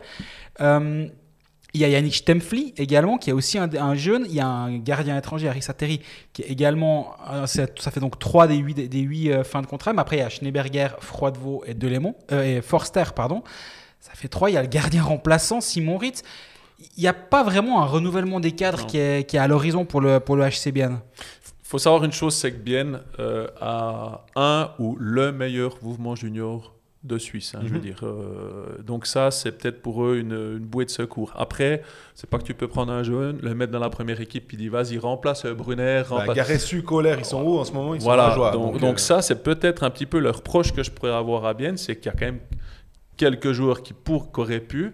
Après, c'est- mon avis personnel. Peut-être que, voilà, moi, je suis pas dans le vestiaire, je ne les vois pas à l'entraînement. Mais euh, peut-être que Bien devrait peut-être un peu plus travailler là-dessus, parce que c'est clair que ces jeunes, s'ils savent qu'ils peuvent pas jouer à Bien, ils vont voir ailleurs. Tant mieux pour les autres Et clubs. Pourtant, c'est une des grandes forces de Bienne. À Moser, euh, par exemple, c'était le bon exemple justement Ouais. à Bienne d'un jeune qui a, qui a super réussi. Nicolas Yellers, Gaëtan Haas à l'époque, avant Ouais. qu'il. Ouais, Gaëtan Haas, avant qu'il a le, à Berne et qu'il a le on lui, donne, donc, on euh, lui donnait. de- Mais là, alors là, avec les, les six étrangers, ça va être d'autant plus difficile. Il faudra vraiment que les gars alors, soient très, très, très, très forts pour s'imposer et se tailler une place dans le line-up. J'en discutais avec Gaëtan Haas. euh, au- c'était au, à- au Sentier, euh, on discutait- c'était après un match, il était très affecté. Alors ils, ils avaient pris 8 à 1 contre Fribourg, on dit que les matchs de préparation, on rigole parce que ça sert à rien. ben, sur le mental, c'était, c'était, c'était un sacré coup et il, il était vraiment pas satisfait. Bon, je lui demandais en long 2 justement mais- lui aussi. Mais hein. à part ça, Gaëtan, lui, c'est une saison importante pour lui. Lui, il est très C'est attendu. vraiment hein. une saison importante pour lui parce qu'il le sait. il a, il a fait une saison quand même en demi-teinte. On attendait plus de points clairement de lui de l'année dernière. 6 goals, je crois. hein. Ouais, Donc là, il c'est- disait, ouais, c'est clairement vraiment en insuffisant. dessous de ce qu'on attendait de lui. Euh, et cette année, il n'a pas le droit à l'erreur quand même, Gaëtan. Bon, il a il, du caractère, donc je pense que, ouais, il est, comme, comme il a parlé à, à ton interview, là, il est, il est conscient qu'il doit amener plus, il l'a dit. Mais attention, se mettre trop la pression, c'est pas forcément bien aussi. hein. Je veux dire, c'est un bon joueur qui joue. Qui, je veux dire, t'es bon naturellement au bout d'un moment. donc Ouais, mais il- lui, alors à la COP aussi à Bienne, Ah euh, ah ouais. dans, les Ouais, deux ouais. langues. Hein, donc euh, on, vient lui, on vient lui dire que. Dis donc, c'est quoi la lettre? Tu peux nous rappeler la lettre que tu as sur le. Écoute, le- je crois qu'il habitait au Jura à un moment. Je sais pas s'il habite Ouais. encore au Jura. euh, Donc, je- il a peut-être meilleur temps de faire 30, 30 minutes de bagnole et puis tout ça. Mais je veux dire, euh, après, s'il fout euh, 6-0 à Joie, c'est vrai qu'il faut peut-être pas trop se promener au Jura le lendemain. Mais c'est vrai que lui, je, je sais que voilà, il est. En il tant que est- capitaine, c'est il est capitaine, euh, bien a mis le paquet pour qu'il revienne. Je veux dire, voilà. Donc, il, mais peut-être qu'aussi il se met trop de pression. Et puis ça, c'est pas forcément facile. Il faut savoir aussi mettre certaines choses de côté, quoi. Dans, dans les jeunes, par contre, que, moi, il y en a deux que j'ai envie de voir cette saison et j'espère qu'on les verra. Il y en a un, c'est Jérémy Berchi. On le, Ouais. on, on le connaît, on le connaît pas vraiment encore, mais c'est Ouais. Il, il tape à la porte du vestiaire depuis, depuis deux ans maintenant, je pense.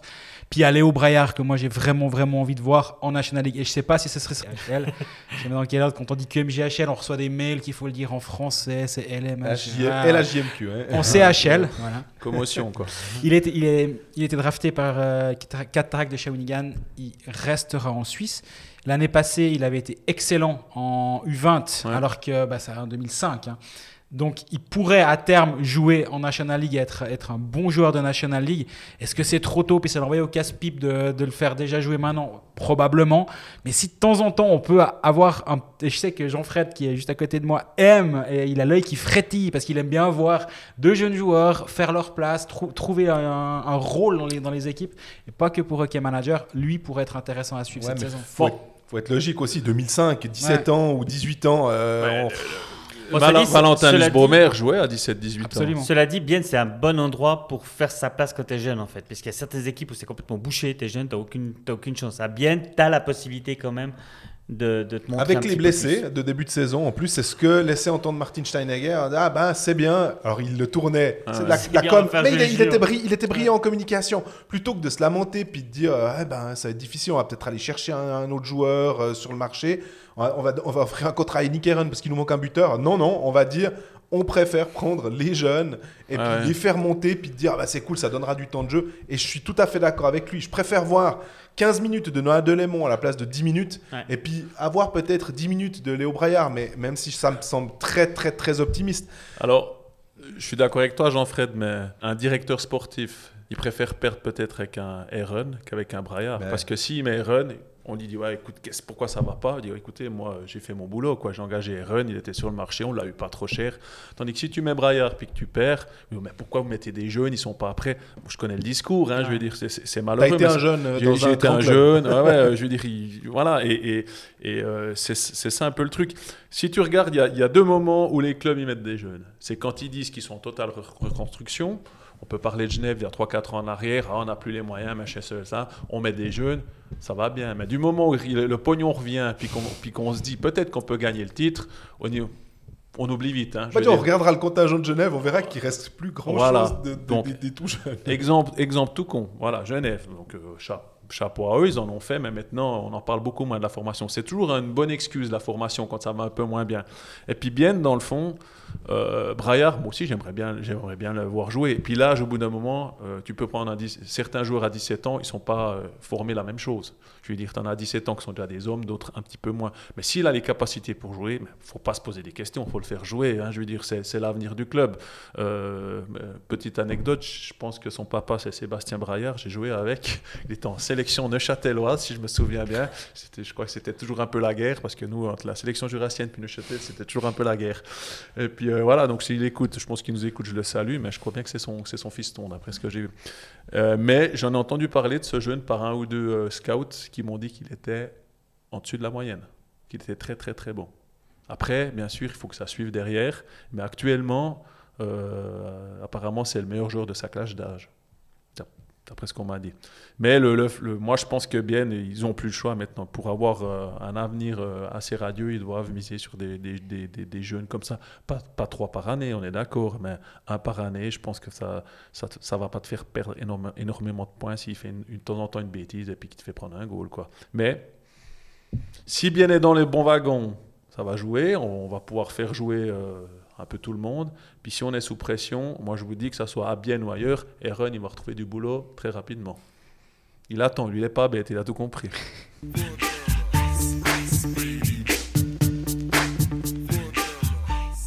On enchaîne avec Fribourg. Euh, on en a on l'a un petit peu euh, mentionné avant, on disait que c'était assez stable aussi à Fribourg, mais on disait aussi qu'il y avait 14 contrats, enfin c'est euh, toi Geoffrey qui disais qu'il y avait 14 contrats expirants. Euh, on en attend quoi de cette équipe de Fribourg On- Moi j'ai l'impression qu'on on les voit, vu qu'ils ont fait deuxième la saison régulière l'année passée, on se dit ouais ben la stabilité, le fait que ils sont quand même assez renforcés. Ok, ils ont perdu Di Domenico, mais entre Berchi et les nouveaux étrangers, ça a l'air quand même solide. On les voit dans le top 6. On les voit dans le top 6, on les voit en demi-finale. Enfin, c'est ce qu'ils ont fait l'année passée. Donc, euh, franchement, euh, moi, je les vois dans le top 6, je les vois en demi-finale. Cette année, euh, oui, c'est sta- oui, stable, mais avec les, nouveaux étrangers, ben, ils ont été chercher quelques joueurs extrêmement intéressants. Euh, par exemple. Je vois que tu lis tes fiches. Ouais, ouais. Non, mais, mais non, mais. Le on nom, l'a était- commenté. le- Non, le non, nom est dit juste. hein, le nom est dit juste. hein. On Là, je t'ai vendu, un monsieur dame, il a, il a des fiches où il y a tout qui est écrit dessus. C'est hein. les fiches des ouais. de lundi soir. On sent le Euh, non, mais professionnalisme. Kouakanen, on l'a vu, on l'a vu jouer à Yverdon. ouais. lors du match qu'on a pu commenter avec euh, Geoffrey. Et c'est vrai que le, le, gars, et alors c'est intéressant parce qu'il a 24 ans, il a déjà plus de 150 matchs de NHL, je crois. Mm -hmm. Donc, euh, il n'est pas venu là pour enfiler perles. Quoi. Franchement, il est là pour, euh, marquer des points, pour essayer de, remonter le plus rapidement possible en NHL. Et je pense que ça va faire du bien d'avoir un bon sniper comme ça à Fribourg-Gotteron. Et puis après, les Delarose, euh, franchement, c'était pas mal. Sorensen, euh, blessé malheureusement. Blessé ouais. malheureusement. Du coup, nous on l'a vu jouer quand même. Ouais. Euh, franchement, ça... ouais, moi j'aime bien les arrivées. J'aime bien les arrivées à Fribourg. Et le sentiment justement que la base est restée, même si on va en parler, c'est une base qui est vieillissante quand même. Mais la base est restée. Et cette base-là, quand même, une nouvelle fois, c'est euh, ces demi-finales l'année dernière. Alors, oui, ça se termine en quatre matchs contre Zurich, mais en même temps, tous les matchs ont été très serrés contre Zurich.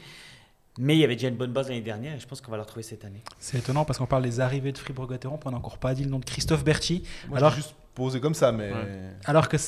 J'ai pas les étrangers. Ouais, ouais, mais c'est la grosse arrivée de l'été euh, en termes de transfert de joueurs suisses euh, de Lausanne à Fribourg-Gotteron.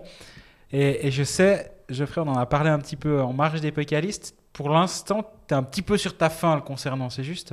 Mais non, je ne suis pas sur ma fin. Je dois dire que moi, ça m'a hyper étonné. Alors, euh, Christophe Verchi était, euh, méchamment dragué par pas mal de clubs parce qu'il est en fin de contrat. Moi, j'aime bien ce joueur. Mais je pense qu'on a fait une grosse erreur, c'est qu'on y met une étiquette euh, d'un joueur avec telle ou telle caractéristique et qu'il n'a pas ces caractéristiques-là. Moi, je trouve que c'est un excellent patineur. Il est bon physiquement, il protège bien le puck.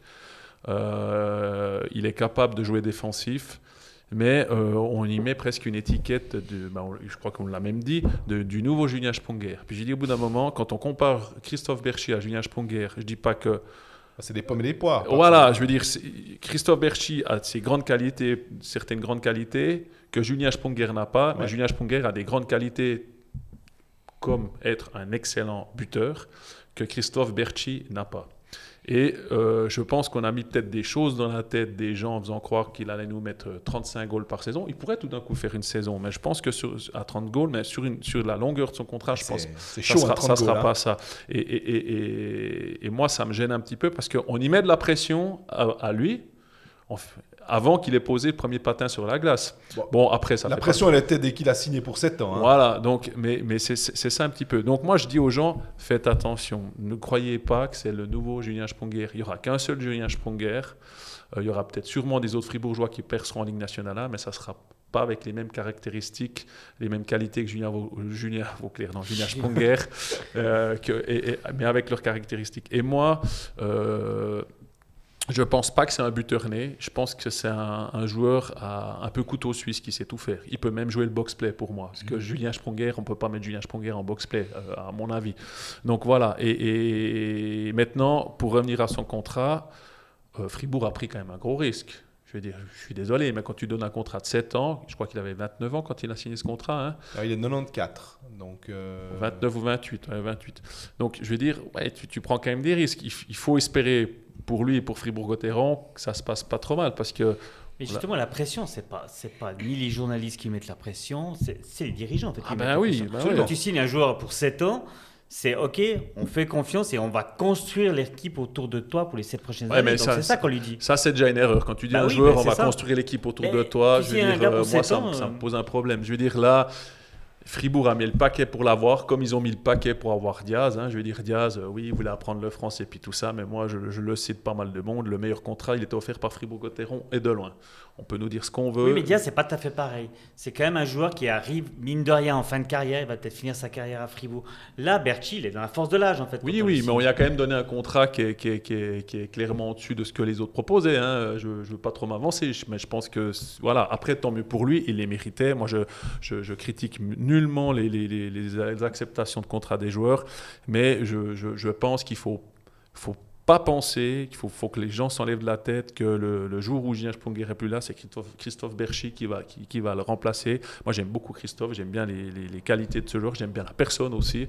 Mais euh, je veux dire, il faudra construire autour de lui si on veut des résultats à Fribourg dans l'avenir. Puis pour revenir à la saison passée, quand j'entends, je, l'ai dit plusieurs fois sur le plateau, j'entends le discours, ah, on est quand même content, on a perdu 4, matchs à 0 contre, contre euh, Zurich, tout ça. Mais moi, je pense que la saison passée, c'était l'année de Fribourg-Gotteron. Et on peut regretter d'être pas passé Zurich parce qu'après, on allait, on contre Zug et il y avait moyen de faire quelque chose parce que Zug n'a pas fait les malins aussi contre Zurich. Et, voilà, donc c'est un avis personnel. Des occasions comme, et des équipes comme avait Fribourg-Gotteron la saison passée, il n'y en, a pas, en a pas chaque année peut-être. Hein. Je veux dire, cette année, à mon avis, la concurrence sera encore plus rude pour Fribourg que la que la saison passée. Puis il ne faut pas oublier que depuis Christian Dubé est là, il n'y a jamais eu de crise à Fribourg. Il n'y a jamais eu des moments, ils ont perdu une fois 4 ou 5 matchs, voilà, mais ils n'ont jamais eu vraiment une vraie crise où ils étaient à 8 ou 9 matchs de défaite. Et ça, il euh, faut, faut, faut, relever, c'était du super boulot aussi de, Christian Dubé. Euh, il, sait bien, je trouve, activer les, les, les, leviers. Alors des fois, il a tendance à activer le levier... Euh, de la carotte et du bâton euh, un peu en alternance. Mais il l'a fait dernièrement. Puis, il joue avec la presse aussi. Hein. Il va faire quelques déclarations qui vont piquer les joueurs. Euh, il l'a fait euh, dernièrement. On a, l'exemple de Davos il y a deux ans, là, justement, cette fameuse déclaration où il traitait tout le monde de nul. Et, du coup, et puis après, ils enchaînaient les victoires. Non, mais c'est vrai. Il est, bah, ça a double tranchant, ça, ces déclarations-là. Hein. Je veux dire, ça a double tranchant. dernièrement, ils ont, ils ont perdu 1-0 contre les Norvégiens, là. Euh, il a dit écoutez, on va aller chercher un étranger parce que j'ai vu ce soir qu'il n'y avait aucun joueur qui était capable de, de prendre la place de l'étranger. Donc, ça, peut être payant, ça, tu peux aussi avoir un sacré tour de bâton euh, ah, après un match de Champions League quand tu dis quelque chose comme ça. Si ce, ce levier-là le 3 septembre, tu as intérêt de pas recommencer après deux journées de championnat et puis après quatre journées parce que les joueurs ils peuvent vite en avoir un petit peu marre. Moi, je souhaite à Gauthieron de, de, bien partir cette saison parce que justement, voilà, je veux dire, ça pourrait vite aussi être un petit peu. Bon, on souhaite à tout le monde. Hein. C'est un peu, un peu ce qu'on a toujours remarqué dans le championnat de Suisse, c'est que ces points que tu fais euh, septembre-octobre. Euh, après, tu peux justement te permettre un, même pas un trou, mais un creux, un truc bah, un peu moins bon. Bien le fait chaque année, pratiquement. Je veux dire, ils commencent très très fort, et puis quand ils ont des moments dans le dur, alors ça joue des fois le raclette, hein, on l'a vu euh, les dernières années, mais ils sont sauvés par ça. Mais voilà, on est, moi je trouve cette année, on parlait de changement de, de, paradigme dans ce championnat, je trouve que cette année, on, a vraiment, euh, on est vraiment en train de, de, changer, le championnat est totalement en train de changer. Alors bien sûr, il y a cette, cette, cette guerre malheureuse qui nous fait le bonheur d'avoir des joueurs qu'on n'aurait pas eu. Mais je veux dire, cette année, c'est un championnat qu'on n'aura jamais eu. Même pour moi, qui, bouffe du hockey depuis des décennies, je suis tout excité de voir des matchs. Quoi. Alors que des fois, c'est peut-être tout dépend des matchs, c'était un peu plus difficile de les regarder. Mais là, je veux dire, waouh, chapeau. Je te dirais même les matchs, des fois, un peut-être un, dimanche soir ou un, ou, un, ou un, lundi ou un jour un petit peu euh, off. Non, lundi, ouais. ouais, c'est juste. il y aura des fois, il y a, avec Zurich, des fois, il y avait des matchs lundi. Vrai, Mais un, Zurich, euh, peut-être euh, un Zurich Lugano, tout d'un coup, qui, qui, a toujours été une belle affiche. Mais là, tu as encore plus envie de te dire que Granlund, Lettonen, Texier et compagnie, Koskinen, tu, tu vois, là, là je vais peut-être jeter un œil. Bah, voilà, voilà. Donc, un Claude voilà. aperçu un dimanche soir. Donc, pour revenir à Berchi, c'est un très, une très belle signature de Fribourg. Il faut bien sûr que les choses se, se, passent bien, mais les gens qui nous écoutent, arrêtez de penser que, que c'est le nouveau Julien Sprunger, parce que Julien Sprunger, il n'y en a qu'un. J'allais justement dire, euh, arrêtez de penser qu'il y a quelqu'un un jour qui va remplacer Julien bah, Sprunger. Je pense qu'en fait, c'est plus simple. Il faut, arrêter là. Je crois alors, on va vraiment comparer, pas comparer de personnes, mais à Chicago, ils attendent toujours le prochain Michael Jordan. Encore une fois, je compare pas l'un à l'autre. je parle juste de l'importance dans un club d'un joueur. Tu images le truc et c'est très très bien. Mais parce que euh, après Bikov Komutov, après euh, Sprunger Bikov, finalement, à Fribourg, il y a ce besoin. Et les dirigeants, on, parlait de la communication. Les dirigeants mettent de la pression sur Berti, finalement, aussi en 7 ans. Parce qu'il est fribourgeois aussi. Mais parce, que, et Marchand et Schmitt, on parlait des contrats qui sont expirants, et notamment de ces deux-là, parce que c'est deux un, jeune, un, peu moins jeune, mais qui a quand même euh, marchand de 97, je crois. Donc, euh, on peut encore considérer que c'est un, un, joueur qui, qui, peut encore s'améliorer. Il fait une super saison l'année passée. Donc, euh, ces joueurs-là sont fribourgeois. On a vu tout le drama qu'il y a eu quand David Ebicher avait pas un contrat puis qu'il est parti. Donc, à Fribourg, il y a toujours ce, ce paramètre-là qu'il faut prendre en compte. Du coup, je peux poser la question qui fâche. Il y en a un qui arrive en fin de contrat, c'est André Bikoff. Exactement. Ouais ben là aussi, on parlait de drama autour de Fribourgeois. Euh, est-ce que Christian Dubé a envie de continuer avec Bikoff Première question. Et est-ce que Christian Dubé, c'est plutôt ça, peut ne pas signer André Bikoff Aujourd'hui, aujourd'hui, il peut. Ouais. Il y a une année ou deux, quand Slavabikov était encore Hum. impliqué dans Fribourg-Gotteron. Slavabikov, c'est le public. Tu peux pas. Avec Ah. le public fribourgeois. Ah, je suis pas sûr. Je pense, je Je pense pense que, que la- Slavabikov. je pense que c'est la présence du- durant de nombreuses années de Slava dans les bureaux ou dans, dans l'entourage du club a pas aidé énormément à ce qu'il y ait un- un- une liberté d'action autour Mhm. du- de ce cas-là. Non, mais Fribourg-Gotteron, il faut pas oublier un truc, c'est que c'est un club de canton. C'est comme le FC Sion en Valais. Hein. Fribourg-Gotteron à Fribourg, euh, c'est vraiment, si vraiment un un club de canton. C'est quand donc, à part la coupe, la coupe de la Ligue, Non, c'est non, quand non, mais un titre Fribourg-Gotteron, c'est un club qui a, je crois, plus de 500 sponsors en fait. C'est Ouais. vraiment, il y a tout le canton qui se mobilise pour ce club. Et une décision comme ça, non mais tu- t'imagines André Bikov qui va jouer à Lausanne? C'est juste pas possible. Slavabikov a joué à Lausanne. Oui. Non, moi je Ouais, oui, d'accord, mais il n'était pas, Et un elle- enfant- elle- c'était pas un enfant de Fribourg, Slavabikov. Ouais, oui, d'accord. Non, mais la question que tu dois te poser maintenant, je veux dire, au bout d'un moment, tu veux gagner des titres ou tu veux faire de la politique? C'est ça. Mais c'est les deux. Moi, si tu t'es obligé de faire un peu Non, politique. non, non. Si tu veux Alors- garder tes sponsors, tu veux faire plaisir à ton public, t'es obligé. Ouais, mais quand de- t'as Ouais, 10 ouais, mais- fribourgeois, à un moment- maman, bah, t'en as, t'en as que 9. Alors, puis finalement, bah voilà. Tu, tu poses, on, on vient dans un, dans un hockey international. Tu poses la question à chaque personne qui rentre dans la, la patinoire. Écoutez, fin de saison, je vous laisse une case. Slav, euh, André Bikov ou un titre? Mettez la croix où vous voulez. Ils vont mettre la croix où les gens? Je veux dire, tout le respect que j'ai pour André, c'était un super joueur, tout ça. Je dis pas qu'on doit pas le garder. Je dis qu'on doit se poser la question. euh, si on a la possibilité de faire euh, progresser L'offre et la demande aussi, voilà, hein, faire progresser notre équipe avec un autre apport, puis que malheureusement il n'y a plus de place pour André. Puis André, c'est un mec intelligent, il va comprendre le truc. Moi, ça m'est arrivé qu'on m'a dit à un bout d'un moment, écoute Jeff, par respect, on va, te- on va te prévenir qu'on va pas te signer, on va pas te signer pour la saison prochaine. Mais j'étais conscient de ces choses-là, ça fait partie du boulot et je l'ai accepté.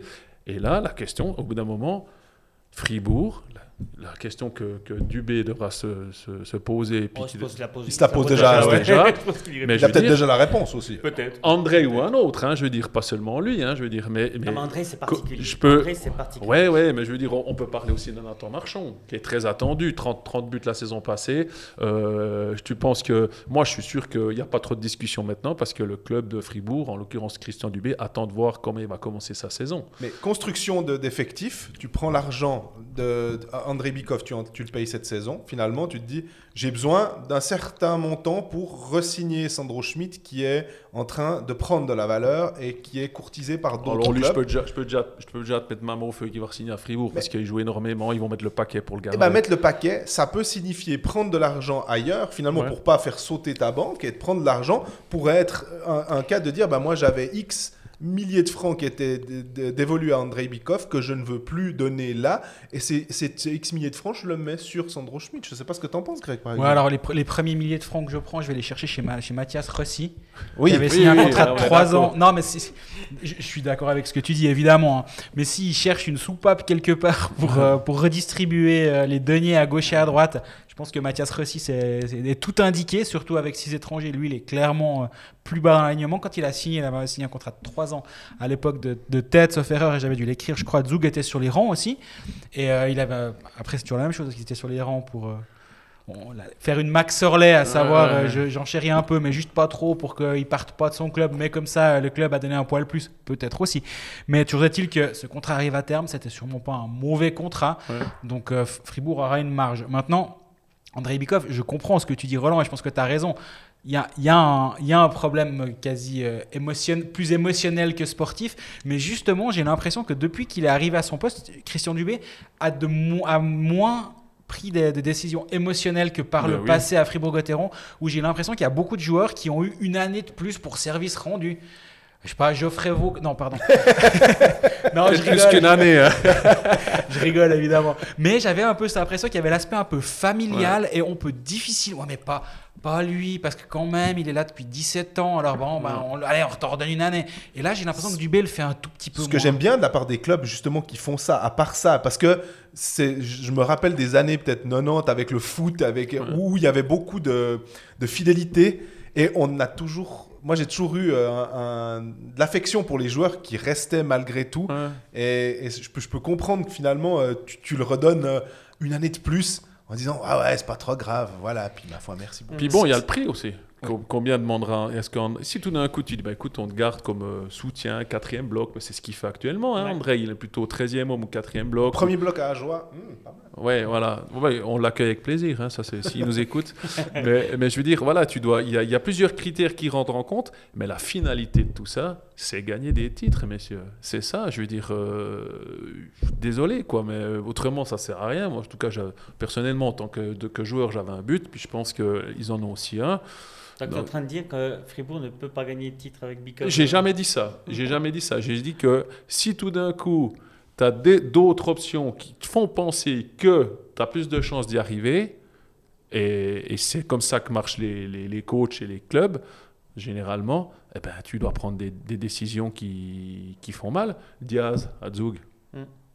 qui était aussi... euh, Ouais, il part sur un titre. Ah, mais il était les capitaine en plus. qui hein, était donc, capitaine, tout ça. Je veux dire, ils ont, été, ils ont fait une proposition, euh, puis ils ont dit stop. Ils ont dit non, écoute, ouais, mais j'ai une proposition meilleure ailleurs. Ben vas-y, parce qu'ils ont fait ça, ils ont compensé par un, deux déf- un deuxième défenseur étranger, puis ça n'a pas trop mal marché.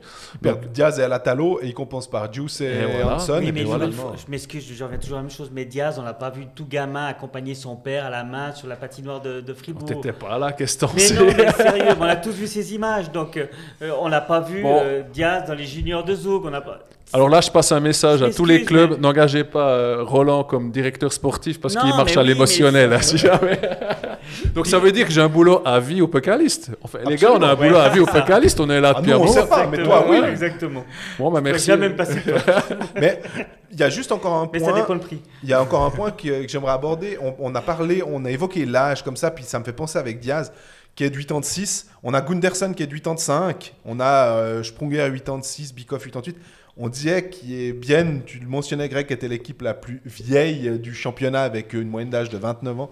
Mais là, les quatre de Fribourg, il y en a quand même 2-3, et notamment en défense, là, les deux, je me dis, c'est des super joueurs, hein, powerplay, je pense qu'il n'y a pas de problème. Mais est-ce qu'il n'y a pas un moment où, euh, ouais, on, on est en fin de cycle. Euh, on, on- on- a les dernières cartouches euh, de ce que peuvent nous donner ces deux joueurs, par exemple, en défense. Moi, je pense que Gunderson, il sera pas là la saison prochaine. J'ai rien contre lui, j'adore ce joueur, mais je pense que Fribourg ou Christian Dubé et puis Gertsan Hausern sont en train de se dire qu'ils peuvent trouver un peu meilleur. C'est pas facile à trouver, mais je pense qu'avec le marché actuel des étrangers, ils pourront trouver quelqu'un d'un peu meilleur. Ça n'empêche en rien à tout ce qu'il a fait. C'est un super joueur. Moi, j'adore le voir jouer. Mais voilà, comme tu dis, aussi rajeunir un peu le truc, un petit peu amener du sang frais, des choses comme ça. Donc, euh, je, pense que ça, fait peut-être mal à penser parce que tout le monde l'aime bien. C'est un mec qui est super sérieux dans tout. Mais euh, je pense pas qu'il sera là la saison prochaine, euh, Gunderson. Puis justement, quand on parlait des, des contrats euh, expirants du côté Ouais. de Fribourg-Gotteron, ben, si, si on veut un rajeunissement des cadres ou un changement de cycle, ce que doit aussi faire euh, Fribourg tôt ou tard, ben, avec Vagno qui, qui Ouais. commence son contrat mais qui est en fin de contrat, Delarose fin de contrat, Kokanen fin de contrat, euh, Gunderson arrive aussi en fin de contrat. Il y a, il y a des, des- tous- tous ces joueurs-là qui... Bon, les étrangers, c'est. Justement, mais c'est facile du coup de, de- de changer un peu de cycle avec peut-être quatre nouveaux étrangers, parce que Sorensen, on sait qu'il a un contrat un petit peu plus long, euh, de, de pouvoir faire un rajeunissement des cadres, changer, lancer une nouvelle dynamique. Tu as toujours tes, euh, tes Diaz, tes Sprunger qui sont présents, mais tu as quatre nouveaux étrangers contre 24 et 27 ans, et là, tu as un vrai rajeunissement qui peut être assez rapide à faire. Il y en a un qu'on oublie aussi parmi les quatre, c'est David Dernay aussi, qui arrive Oui. gentiment aussi euh, Absolument. au terme. Alors, il prolonge maintenant de saison en saison. Hein, ou Oui. bien, euh, ouais. Euh, mais lui aussi, hein, franchement, à l'âge qu'il a, ce qu'il faisait encore l'année dernière, euh, ça reste aussi impressionnant. Mais il faut pousser aussi Et, plus loin. et puis moi, si je pense plus loin, l'autre question que j'ai envie de, de- de me poser, c'est, on sait que Reto Berra a encore un contrat qui va un petit peu plus loin, mais il faudra peut-être déjà penser, alors c'est peut-être plus simple maintenant avec les, les, les six étrangers justement de pouvoir aller chercher un gardien. On a vu hein, si tout d'un coup euh, Van Pottelberger et Seteri qui sont les deux, alors Van Pottelberger est blessé jusqu'au mois de janvier à peu près, euh, mais à un moment, Bien va se retrouver avec deux probablement très bons gardiens. Il faudra faire un choix, ils vont peut-être plutôt choisir l'un ou l'autre, donc l'un ou l'autre sera sur le marché. Et peut-être que les autres clubs vont se bagarrer pour, euh, pour, les, pour les sortir. Quoi. Tu as aussi un problème à Fribourg, je m'excuse, aussi c'est un problème de formation. Quel jeune est rentré, on, on parle de Jobin, mais il est blessé. À mon Schmitt. avis, alors Schmitt, ouais, alors ça fait quelques années, mais c'est, on va dire que c'est le, dernier vraiment qu'on a, Oui. qu'on a pris très jeune, puis qu'on a formé à Fribourg-Gotteron. Donc il y a aussi, moi, il y a aussi un problème à ce niveau-là. Mais une fois de plus, on a une équipe qui a envie de gagner le titre. Puis qui, je veux dire, quand tu as dans le quatrième bloc, Valzer, Rossi et puis Jorg, euh, je veux dire, euh, difficile pour un jeune d'en pousser un de ces, ces trois-là pour prendre sa place. Donc tu dois trouver, comme j'expliquais avant, une bonne balance entre vouloir gagner, jeunesse, formation, préparer l'avenir, quoi.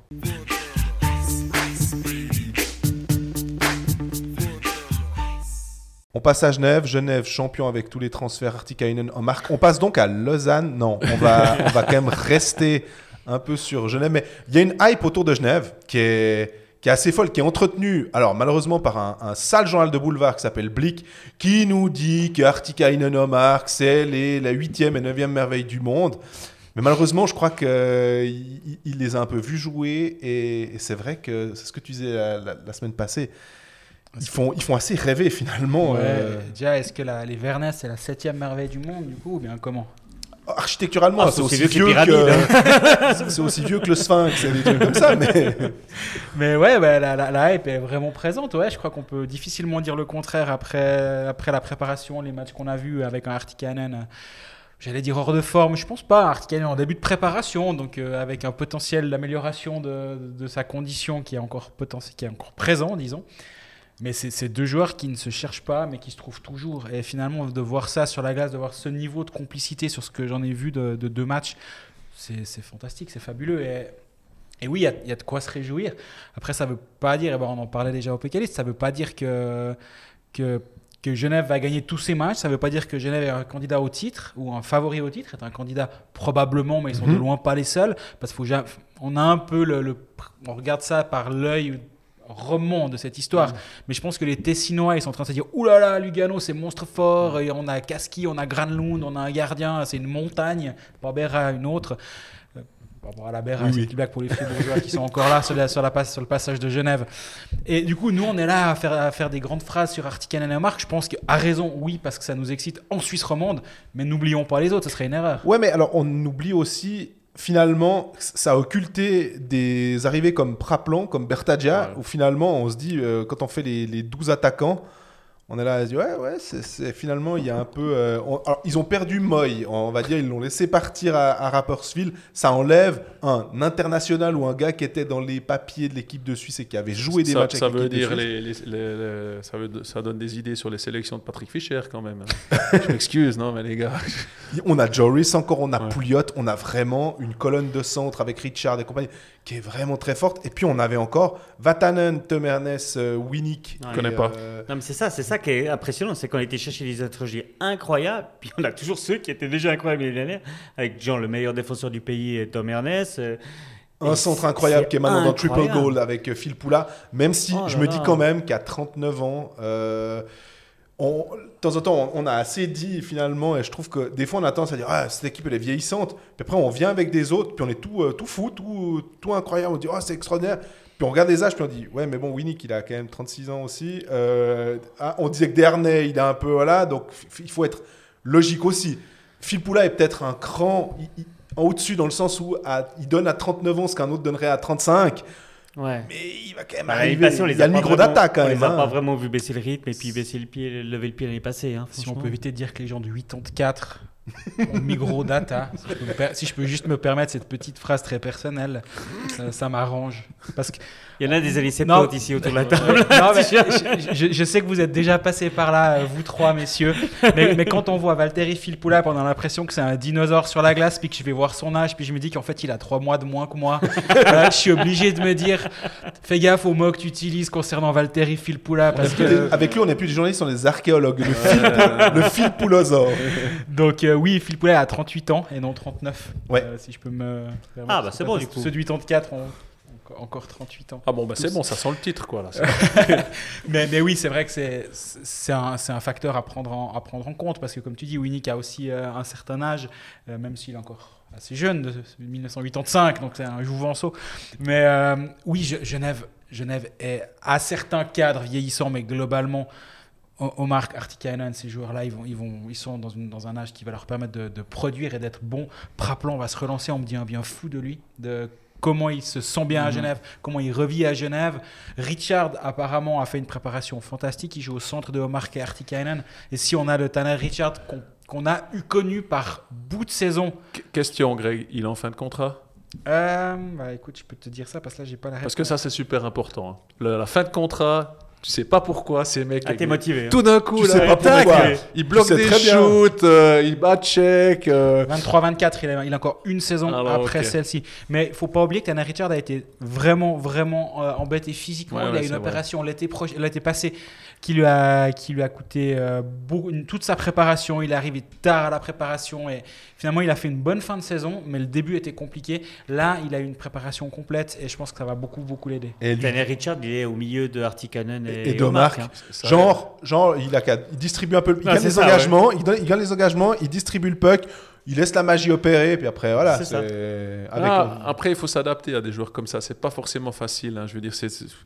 Moi, j'ai j'ai eu, euh, j'ai été dans des équipes où il y avait des excellents joueurs, toujours des duos. C'est difficile de trouver le troisième. Puis, puis une Ouais, fois que tu l'as trouvé, par contre, moi j'avais les années euh, Kramer et Yenny. Euh, il a fallu que Patrick Fischer arrive pour que- qu'il trouve une ligne qui marche, qui marche du Patrick tonnerre. Fischer, joueur. Hein, Patrick Fischer, joueur. Donc euh, voilà, donc c'est, comme tu l'as dit, il faut, il faut aussi que la mayonnaise prenne. Euh, ben, moi, je les ai pas vus jouer, par contre, j'en ai entendu beaucoup de bien de la part de Greg et puis d'autres personnes qui les ont De vus Greg jouer, surtout. surtout de Greg. Ouais. Ouais, Mais- je suis un peu casse-pied avec ça. Mais, mais honnêtement, Bah, surtout qu'Omar qui est revenu, donc déjà Greg. Ouais. euh, son, son père spirituel est rentré. De, mais je veux dire, moi, il faut pas oublier une chose, c'est que tout ça, ça met quand même beaucoup de pression sur cette équipe de Genève. Et sur Cadieux. Et, et Yann Cadieux et, et Marc Gauthier aussi, Oui, euh, je veux dire. absolument. Donc automatiquement, la pression va tomber sur Marc Gauthier, qui va la mettre sur Yann Cadieux, qui va la mettre sur ses joueurs, et, ainsi de suite. Donc il y a, il y a de grosses attentes là. Moi, ça sera super intéressant pour moi de voir comment Yann va, va gérer cette équipe, parce qu'il faut quand même un gros caractère quand tu as une équipe comme ça. On parlait de Artikanen, Omar, tout ça, mais un gars comme Winnick, qui jouait euh, 25 minutes par match, tout ça, il faudra aussi gérer son, son Ouais, caractère. mais tu crois pas qu'à un moment, justement, on disait il a 30, il est du temps de 5, est-ce Ouais. qu'à un moment, il, il accepte aussi en se disant je vais pas fournir 25 minutes de qualité en 2022-2023. Je vais fournir 17 minutes de qualité ou peut-être 15 minutes de qualité et ça va aider mon équipe. Tu penses pas qu'il préfère aller gagner justement des titres Ouais. plutôt que de se dire ouais c'est bien j'ai marqué 23 buts euh, c'est mieux que la saison euh, telle et telle? Je je te donne un exemple tout simple. Un gars qui voulait gagner des titres aussi, euh, Philippe Boson. Je lui dis, s'il pouvait passer 60 minutes sur la glace, le Boz, il passait 60 minutes sur la glace parce que c'était il, il bou- il bouffait de la glace. Quoi. Et un Winnick me semble un petit peu au niveau du caractère un peu le même style de joueur, quoi, qui se laisse jamais faire, qui va devant la cage, qui est solide. Et, voilà, bon, je l'aime beaucoup, hein, je pense que tout le monde a compris ça. Mais je veux dire, moi c'est ça, la, la gestion de cette équipe, ça sera super intéressant. Et surtout, comment ça va se passer quand il y aura euh, quelques défaites? Alors, est-ce qu'il y en aura? Est-ce qu'il y aura des séries? Mais ça, c'est quand même. C'est dans les moments les plus difficiles qu'on voit en fait le caractère des joueurs hein, et, et- et du coach. Donc, euh, ça sera quand même super intéressant. Mais cette équipe de Genève, euh, c'est du solide aussi. hein. Est-ce que le point faible de Genève, c'est pas dans les buts? Ouais, c'est de la question c'était est-ce- qu'est-ce qu'on a on a plus peur de quoi? De, de la défense de Genève ou de, des gardiens Moi, c'est les gardiens. Je pose la question. J'adore Gauthier Desclous. Ouais, ouais. euh, Tu adores Robert vraiment- Mayer euh, j'a- ouais, je- je connais un les peu sorties moins, de Robert. Mayer t'adores oui Mais, euh, mais même si on adore Gauthier, même si on adore Robert Mayer, c'est pas Giannoni, c'est pas Berra, c'est pas, ils ont encore Bah, pas cette envergure-là. en Il fait. a eu des pépins physiques. aussi, Exactement. Il a, il a eu une saison compliquée, même, enfin deux saisons, parce qu'il y a eu les playoffs Ouais. qui sont mal terminés pour lui la saison d'avant. La saison dernière, il était pas mal blessé. Est-ce que le point faible de Genève, c'est pas dans les buts? Moi, je, pense que le, le point faible de, ce- de cette équipe de Genève, euh, voilà, il y a- je dois dire qu'en prenant Meyer, ils ont eu fin année, je pense, honnêtement, qui peut rendre de, de bons services. Il faut espérer que Gauthier reste en santé. Puis le- le- la qualité de la défense est bonne, mais un peu courte, à mon avis. C'est que si tu as un ou deux blessés importants, on l'avait aussi l'année passée, c'était quand même un peu plus difficile parce qu'il y avait, bon, après, tu as Tom Ernest qui joue 30 minutes, mais au bout d'un moment, lui. euh, Est-ce y que ça manque pas un peu de muscle en défense Moi, je vois Maurer. Euh, Tom Ernest Vatanen me, me semble, enfin Tom Ernest me semble être un all-around, donc il peut vraiment jouer tout bien. Mais Jacques May, c'est pas forcément le joueur que je vois le plus, le plus, plus fort physiquement.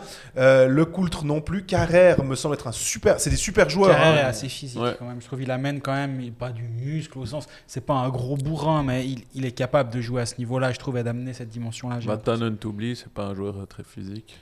du- mais finalement, elle est construite de manière à nous, à nous à être alléchante. Fi- Ouais, elle, ouais. elle- Ouais. elle est, elle est plutôt, euh, elle est plutôt romantique cette équipe Ouais. de Genève. Ah bah c'est pas Genève de, de Max Sorlet, hein. c'est vraiment une, une équipe qui est vraiment complètement Ils différente. vont pas shooter clair. sur le gardien pour, euh, pour avoir des engagements dans la zone offensive. Quoi. Non, ça va, ça va jouer. Ça va jouer. Le, le- le seul truc, moi, je vois, c'est, c'est, comme tu l'as très bien dit, Roland, là, le- le- le- les gardiens et puis les blessures, euh, surtout sur la, sur la défense. Parce qu'au niveau de la- de l'attaque, ils ont quand même, euh, s'il y a 2-3 blessés, ils arrivent à, à- à- à combler ça avec des On joueurs. faire, ouais. Moi, j'ai une question sur Yann Cadieux, Ouais. que tu as connu pendant deux ans, Ouais. une année et demie, parce que la deuxième année, tu es parti en cours de saison, si je ne me trompe pas. Ouais. Euh, tu l'as connu comme joueur, Mhm. tu le vois maintenant entraîneur. Tu es surpris que ce, cet ancien coéquipier soit un de ceux qui fait carrière comme entraîneur? Mais pas vraiment, parce que c'est, je veux dire, il, il vient d'une famille de, de joueurs et de coachs. hein. Son papa était T'sais, très, t'sais, t'sais. t'sais, t'sais, voilà, est très, très connu dans le monde du hockey. Euh, je le voyais pas faire autre chose, quoi. Je veux dire, je, suis- je suis pas étonné. Maintenant, il y a beaucoup de monde qui dit, ouais, mais Yann, il est très sérieux, il est pas tellement causant, tout ça. Je dis, mais moi, ça me, ça me fait bizarre parce que moi, j'ai fait un peu les, j'ai fait un, peu les 400 coups parce qu'on était très jeunes quand on était à Lugano, donc on a bien rigolé. Ah, ça c'est les anecdotes. Non, ça, y est, je peux pas balancer ça. mais je veux dire, c'est un, un mec qui a l'air oh, qui a l'air comme ça, très renfermé, mais il est pas si renfermé que ça. C'est juste un petit peu euh, à l'image de mon frère Julien. Euh, ils sont un peu, ils sont assez timides ces gars-là. Ils sont assez timides, mais quand tu es avec eux tout seul, c'est pas la même chose. Vous verrez, une fois on fera une sortie avec mes frangins. Vous parlerez plus la même chose d'eux après. C'est alléchant là. C'est alléchant. Mais, mais Yann, c'est un gars, euh, moi j'ai eu beaucoup de plaisir avec lui. On était l'un à côté de l'autre euh, euh, dans le vestiaire de Lugano. Et puis je sais pas pourquoi, on était un peu les souffle-douleurs du coach à ce moment-là. Alors, euh, C'était lequel? Kolev ou puis Bialetdinov Pilyatedinov, Kolev, ça allait très très bien. Je veux dire, moi j'ai eu des belles années avec Kolev à Lugano, puis on a changé totalement euh, de, de- de coach avec une vision euh, plutôt euh, pays de l'Est. Et puis avec moi ça passait très très mal. Puis il m'appréciait pas beaucoup parce que j'avais un style nord-américain. Quoi. Je veux dire, et Yann, exactement la même chose, c'est-à-dire euh, puck on net, drive the net, euh, tricoter avec le puck, c'était pas trop mon truc. Quoi. Je euh, Plus nord-sud que, que voilà, ouais, ouais, on, tric- on faisait pas des pulls en laine, quoi. Je veux dire. euh, Après les cafés crème, donc, les pulls euh, donc voilà, donc il nous était dessus du matin au soir. Et puis moi, j'ai dû quitter Lugano parce que clairement, j'ai pas peur de le dire, je l'ai envoyé bouler devant toute l'équipe, quoi, à 23 ans. Et puis le lendemain, il m'a dit, euh, mais vous voulez, vous voulez vraiment une anecdote? Vous avez le temps pour une anecdote un peu de on a, on a tout le temps. On a que Et puis, ça. euh, si tu veux, ben, il- je l'ai envoyé bouler un matin parce qu'il avait commencé de- de- de- d'engueuler euh, le, ma- le matin d'un match. On avait perdu à Rappersfield euh, le jour d'avant. Moi, j'ai n'avais pas joué, donc il m'avait pas fait jouer une fois. Puis le lendemain matin, on a, un meeting pour le match du soir. On joue à Lugano le match du soir. Et puis il commence son meeting. Et puis je, on- on- je, connaissais, je connaissais comment il faisait. Il commençait, puis il commençait à pointer Katz du doigt. On lui, on lui disait, ah, t'es ci, t'es ça, machin. Puis le prochain, c'était moi. Puis là, quand je j'en pouvais plus. Pourtant, ça faisait pas si longtemps ça. J'ai dit, cette fois, ça va pas passer. On m'a toujours appris qu'on se met pas à genoux pour, euh, pour de l'argent, n'importe quoi. Mais que j'étais payé euh, par Lugano, j'acceptais pas qu'un gars se comporte comme ça avec moi. Donc, je l'ai envoyé bouler devant tout le monde. Clairement, je voyais mon Oli Keller, je me souviens toujours qu'il était en face, qui me faisait comme ça, qui me disait non, non, non, dis rien, mais j'ai pas réussi à tenir, donc je l'ai envoyé bouler. On a eu le- Je suis rentré l'après-midi à la maison pour me préparer pour le match. Puis quand je suis arrivé pour le match, il avait écrit, il avait écrit sur le tableau l'alignement de l'équipe. Puis j'étais pas sur l'alignement de l'équipe. Puis ce mec, malgré qu'il était cinq fois champion du monde et puis que c'était un grand joueur de hockey, il a pas osé venir, me dire en face que, que je n'étais pas obligé de m'é- m'équiper ce soir. Il a envoyé le coach assistant qui était Ivan Odzanata pour me dire que je, il comptait pas sur moi euh, dans l'équipe. Je suis rentré à la maison, ils ont de nouveau perdu parce qu'on a perdu beaucoup cette année-là. Et puis euh, le lendemain, il m'a convoqué dans son bureau avec euh, les deux coachs assistants qui eux étaient plutôt de mon côté, mais ils n'osaient rien dire, c'était tout à fait normal. Puis il m'a dit écoute, si tu t'excuses devant toute l'équipe de ce que tu, tu m'as dit, je te réintègre dans l'équipe. Puis j'ai dit écoute, non, je ne m'excuse pas parce que j'ai pas à m'excuser, c'est toi qui devrais t'excuser. Puis à partir de ce moment-là, ben, j'ai décidé de quitter Lugano. Donc voilà. Donc tu peux passer Fribourg trois- était content. Ouais, Fribourg était très content. Puis moi, j'ai passé de belles années à Fribourg. Mais comme quoi, tu peux être, euh, tu peux passer de belles années dans un club. Il suffit qu'il change une personne. Et puis euh, voilà, comme, un boss dans le fond, peut-être dans votre métier. Si tout d'un coup, une fois, c'est plus Roland qui, dirige les peut-être que deux mois après, je serai plus là aussi parce que je vais empoigner celui qui l'aura remplacé. À part ça, on parlait de, on, a- on a mentionné Praplan, euh, Bertadja aussi. Ça fait, c'est un joueur qu'on on attend. Il a quand même signé 5 ans. Euh, il a, il a quitté le cocon euh, luganais, on va dire, se met- il- ce qui se met un petit peu en danger, je sais pas, mais en tout cas, euh, il se, il s'offre une, une nouvelle, euh, hein, une, comme une sorte de, de- de nouvelle bouffée d'oxygène en allant ailleurs. Je me réjouis de voir euh, Bertagia, mais je me dis aussi qu'il y a que Tu le vois où? 9, places en attaque, on va dire. euh, Ce qui est drôle, c'est qu'il y a 3-4 ans en arrière, si on avait annoncé l'arrivée de Bertadja et de Praplan à Genève, on aurait dit Oh, Waouh, c'est Ah, c'était impressionnant. braderie, hein, je veux dire là-bas. c'est C'était, euh, impressionnant. Là, ils sont un peu passés un peu sous le radar quand même, parce qu'il y a tellement d'autres noms prestigieux qui sont arrivés que. Ben, on les a- Du coup, ils ont peut-être un peu moins de pression, parce qu'on les attend peut-être un petit peu moins Ouais. que les autres, en fait. Donc, euh, c'est- le move est peut-être pas si mauvais, en fait. Mais intéressant. Greg, toi, tu le vois, euh, tu le vois où? Tu, tu, tu vois un gars qui fait une. euh, En termes de points, je dis. J'espère qu'on va le voir déjà. Ouais. Parce justement, euh, actuellement, euh, je, je pense effectivement que c'est un joueur qui a plein de qualités. Je pense que il- dans un contexte normal où les étrangers numéro 5 et 6 sont ceux qu'on imaginait être les étrangers 5 et 6, et peut-être qu'imaginait Marc Gauchi au moment où il signe Voilà. Bertadia, Ouais. bah, ça aurait pu être un renfort de poids. Maintenant, le problème, c'est qu'il y a Artikainen devant. Et euh, finalement, bah, ça a pris une place supplémentaire. Le, le Praplan s'est libéré. Donc, il a, il a sauté sur l'occasion Gauchi.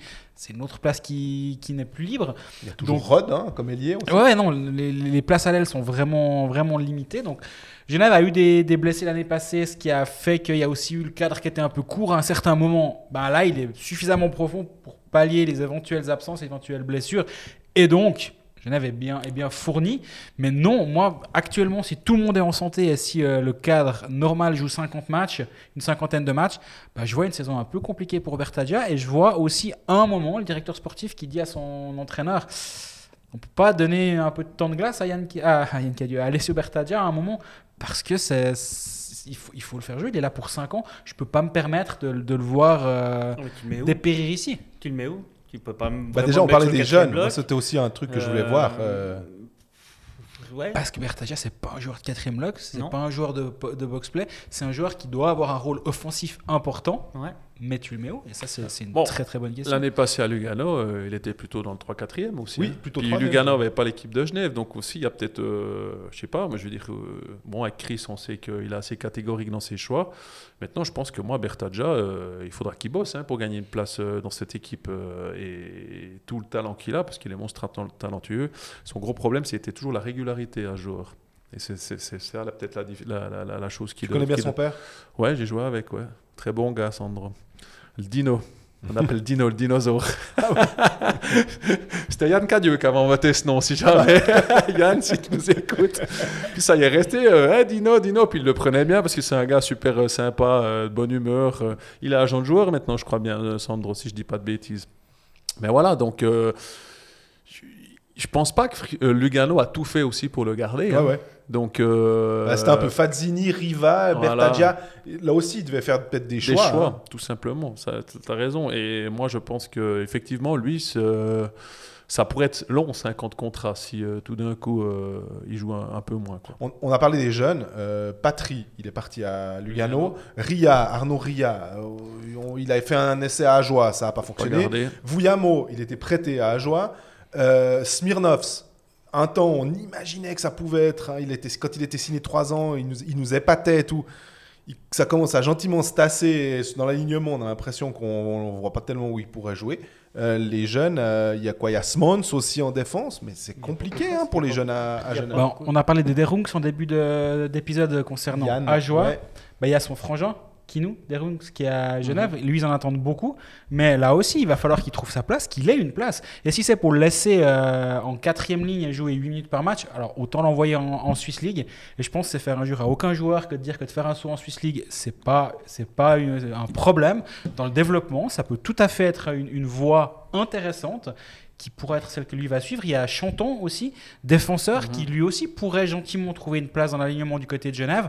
Mais est-ce que c'est cette saison Peut-être? Sinon, bah, là aussi, un, un passage euh, un étage en dessous pour remonter, c'est jamais une, une mauvaise idée. Pour un Vuyamo, mais tant mieux, tant mieux qu'il allait faire un peu, qu'il faire un peu de glace ailleurs, parce qu'à Genève, il sera complètement bloqué. Parce qu'on Mhm. disait, on a déjà la place, trouvé de la place pour Bertadia, bah pour les jeunes, euh, c'est encore pire, quoi, je veux dire.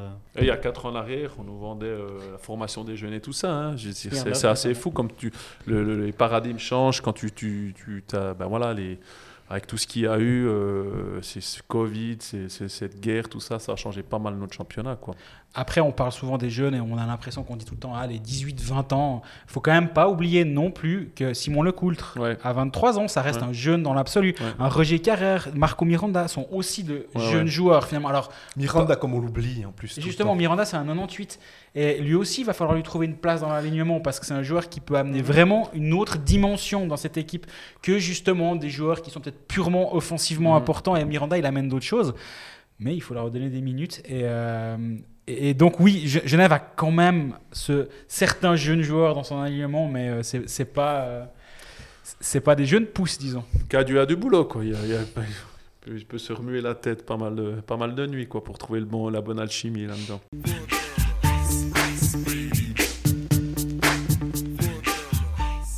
On termine euh, notre tour d'horizon roman avec le Lausanne Hockey Club. On sait déjà, on- je vois des sourires autour de la table parce que on sait qu'on on risque d'avoir des peut-être des, des- des gens qui vont dire ouais mais de nouveau c'est pas possible. C'est un peu comme avec les pécalistes, ils critiquent tout le temps. Mais le fait est que euh, alors euh, aux pécalistes on les a classés dans nos pronostics euh, plutôt euh, entre la 7e et la 10e. Moi je les voyais potentiellement 6e. Il y avait deux personnes, euh, Jean-Fred et Didier, qui les voyaient dans le top Voilà. 6 et le reste voyait dans Mais le- c'était, j'étais pas vendu. Que c'est, euh, si on me mettait un, un fusil sur la tempe en disant tu changes ton avis, j'aurais dit ouais, ouais, ouais, je vais les mettre volontiers 7 ou 8. Y a pas, je savais pas trop. Je voulais un peu favoriser le côté euh, roman euh, Pécaliste, mais euh, il n'empêche que j'ai mentionné le nom de, de- comme, comme tu l'as dit, Voldemort, hein, le nom qu'il faut pas prononcer, mais c'est un peu ça. À Lausanne, le problème est-ce que les gens ont tendance des fois à nous dire oui, mais vous exagérez. On a l'impression que c'est chaque fois ça quand on essaye de faire comprendre et que c'est basé sur des faits, c'est pas basé sur euh, un ressenti, mais que travailler avec Svoboda, c'est compliqué euh, en tant que directeur des opérations, que finalement euh, le coach peut bien faire ce qu'il veut, mais euh, après au bout du compte, c'est lui qui décide en étant propriétaire minoritaire. Et puis euh, si tout d'un coup il n'a pas envie de quelque chose, ben ça change. Puis si tout d'un coup il est amoureux de quelque chose, ben ça change. Puis ça c'est Mais ce qu'il faut bien se rendre compte, en fait, il faut bien que les auditeurs comprennent aussi que quand on parle de Svoboda, c'est, c'est, ça sort pas d'un chapeau comme ça, euh, c'est pas un truc inventé en fait. C'est parce que nous, dans le milieu, ben on va parler avec les joueurs, ben on va parler avec le monde du stade, ben on va parler avec des personnes qui sont proches du club. Et c'est club. un plus un plus un plus un. Puis à un moment donné, ben euh, ouais, parce que tu peux avoir une personne qui va te dire du mal d'une, d'une autre personne parce qu'elle a ressenti, parce qu'il s'est passé mal. ouais, puis qu'elle a envie, elle a envie de trouver quelque chose. pour- voilà, ça peut arriver. Mais là, quand tu as celui-là, plus celui-là, plus celui-là qui va te raconter, puis ah, puis lui, il va te raconter aussi. Au bout d'un moment, euh, ouais, c'est pour ça en fait qu'on peut sortir des trucs un peu, euh, des appréhensions, des appréhensions par rapport, Ouais. par rapport Bon. à Svoboda. Si, si tu enlèves le côté euh, relation puis tout ça, moi je regarde seulement, je prends en compte seulement les, les moves qu'il a fait, tout simplement. Parle, Et il y en a des bons. hein. on parle par- juste de hockey. Je veux dire, oui, il y en a des bons à la signature, mais souvent certains, ça se finit en, en, en queue de poisson. Bon, Gartner, euh, Barbero, des, puis il y en a, il y en a des autres. Varane. Non, mais Voilà. Barberio, je vous rappelle qu'on le signe pour 3 ans. Si On je le met capitaine. Et je- Et, on je le met vous- capitaine. Et je vous rappelle que Il a pas à mis ce les pieds dans le micro, on était quand même surpris de voir des contrats de 3 ans pour des, des étrangers parce que on a plutôt l'impression d'avoir, on, on voit plutôt du 1 plus Ouais, option ou Pour 2 voir ce que ça vraiment. vaut, Pour voir ce que ça vaut. Et D'ailleurs, quand on, quand on avait vu la- les trois ans de Sorensen, on s'était aussi dit Ouais, c'est trois ans, attention quand même, avec un Ouais. joueur qui ne connaît pas le championnat, qui dé- débarque dans un nouvel environnement. Oui, peut-être c'était la raison pour laquelle ils ont réussi à signer tel joueur à un tel contrat, mais attention. Et, et là, ben, Barberio, ben, ça leur a clairement. euh, C'est catch. à la tronche. euh, les 3 ans de contrat, ou on va dire les 2-3 premiers mois, c'est un peu. On, on regarde un peu avec euh, le, le- le- le- le- le sourcil euh, en, en- en hameçon, puis finalement on se dit, en voyant la fin de saison, ok peut-être. Mhm. Mais je, vivrais quand même plus, plus sereinement si j'étais Lausanne avec euh, ces catchs pour deux ans. Idem pour Gernat. Id- Idem même pour tous ces bons joueurs finalement. C'est même si ça marche, tant mieux, mais c'est quand même un risque que tu prends. Et on a l'impression qu'on se dit, mais on est sûr que c'était obligatoire de signer aussi longtemps. Il n'y avait pas moyen. À, à deux ans, il venait pas. C'est- C'était trois ans ou rien. Bah, mais finalement, cette question des, des contrats et de, la- de leur durée, elle se pose aussi pour les joueurs suisses. Absolument. Parce qu'il y a beaucoup de joueurs suisses qui ont signé des contrats très longs de très longue durée. Et je pense le premier auquel je pense, c'est euh, Ronald Skennings, qui avait signé pour 5 ans. Puis tu dis, mais c'est quoi la, c'est qui la concurrence sur ce dossier-là? Quand Baumgartner signe 4 ans, ils ont fait une offre de, de ce que j'ai entendu. Il y avait un autre club, et je pense que Geoffrey, tu as les mêmes informations que moi. Mhm. C'est pas à joie. Il y a un autre club qui était sur les rangs, et au dernier moment, il y a eu une offre du Lausanne HC supérieure en année et en argent. Et au bout d'un moment, moi je me dis, mais est-ce que c'est vraiment nécessaire si tu fais, le, on va dire, une Christian Dubé dans le jargon, à savoir, allez, je te mets deux ans de plus, comme ça je suis sûr de te signer, au moins tu rognes un peu sur l'argent à l'année.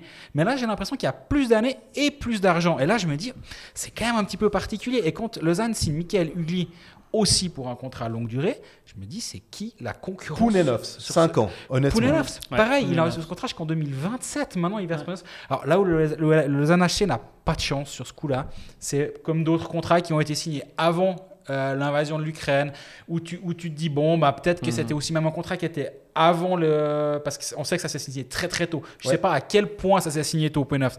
Mais est-ce que les six étrangers étaient déjà validés? Non, parce que Cloton n'était pas encore monté, en Monté. National League.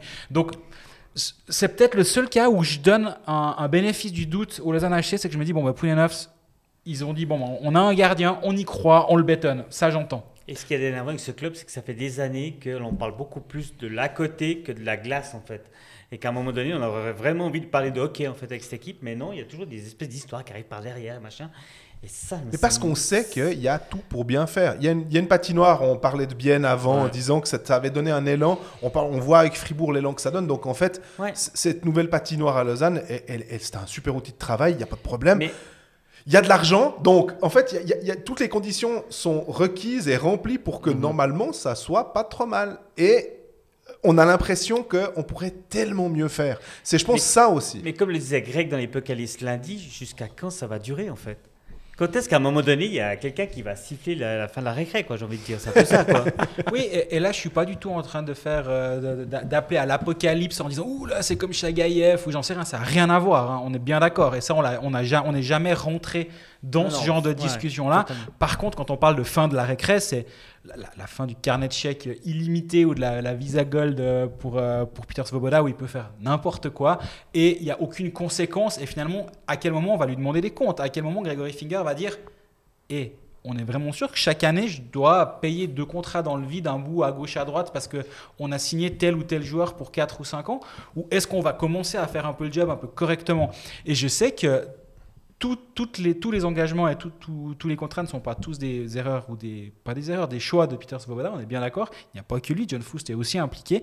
Mais au bout du compte, ben, qui paye décide. Et Peter Svoboda étant dans, euh, dans les deux propriétaires, maintenant ils étaient trois, ils sont plus que deux. Ça reste un propriétaire minoritaire, mais il est quand même là au milieu. Et euh, il a quand même plus de plus d'impact que John Foust. Et John Foust, quel est son rôle finalement et quel est son impact là au milieu? Ça, moi, je peine aussi un peu à le savoir. Parce que la défense, si on reprend le contingent, euh, les gardiens, on a Stéphane Pounenovs, ça a l'air d'être assez correct.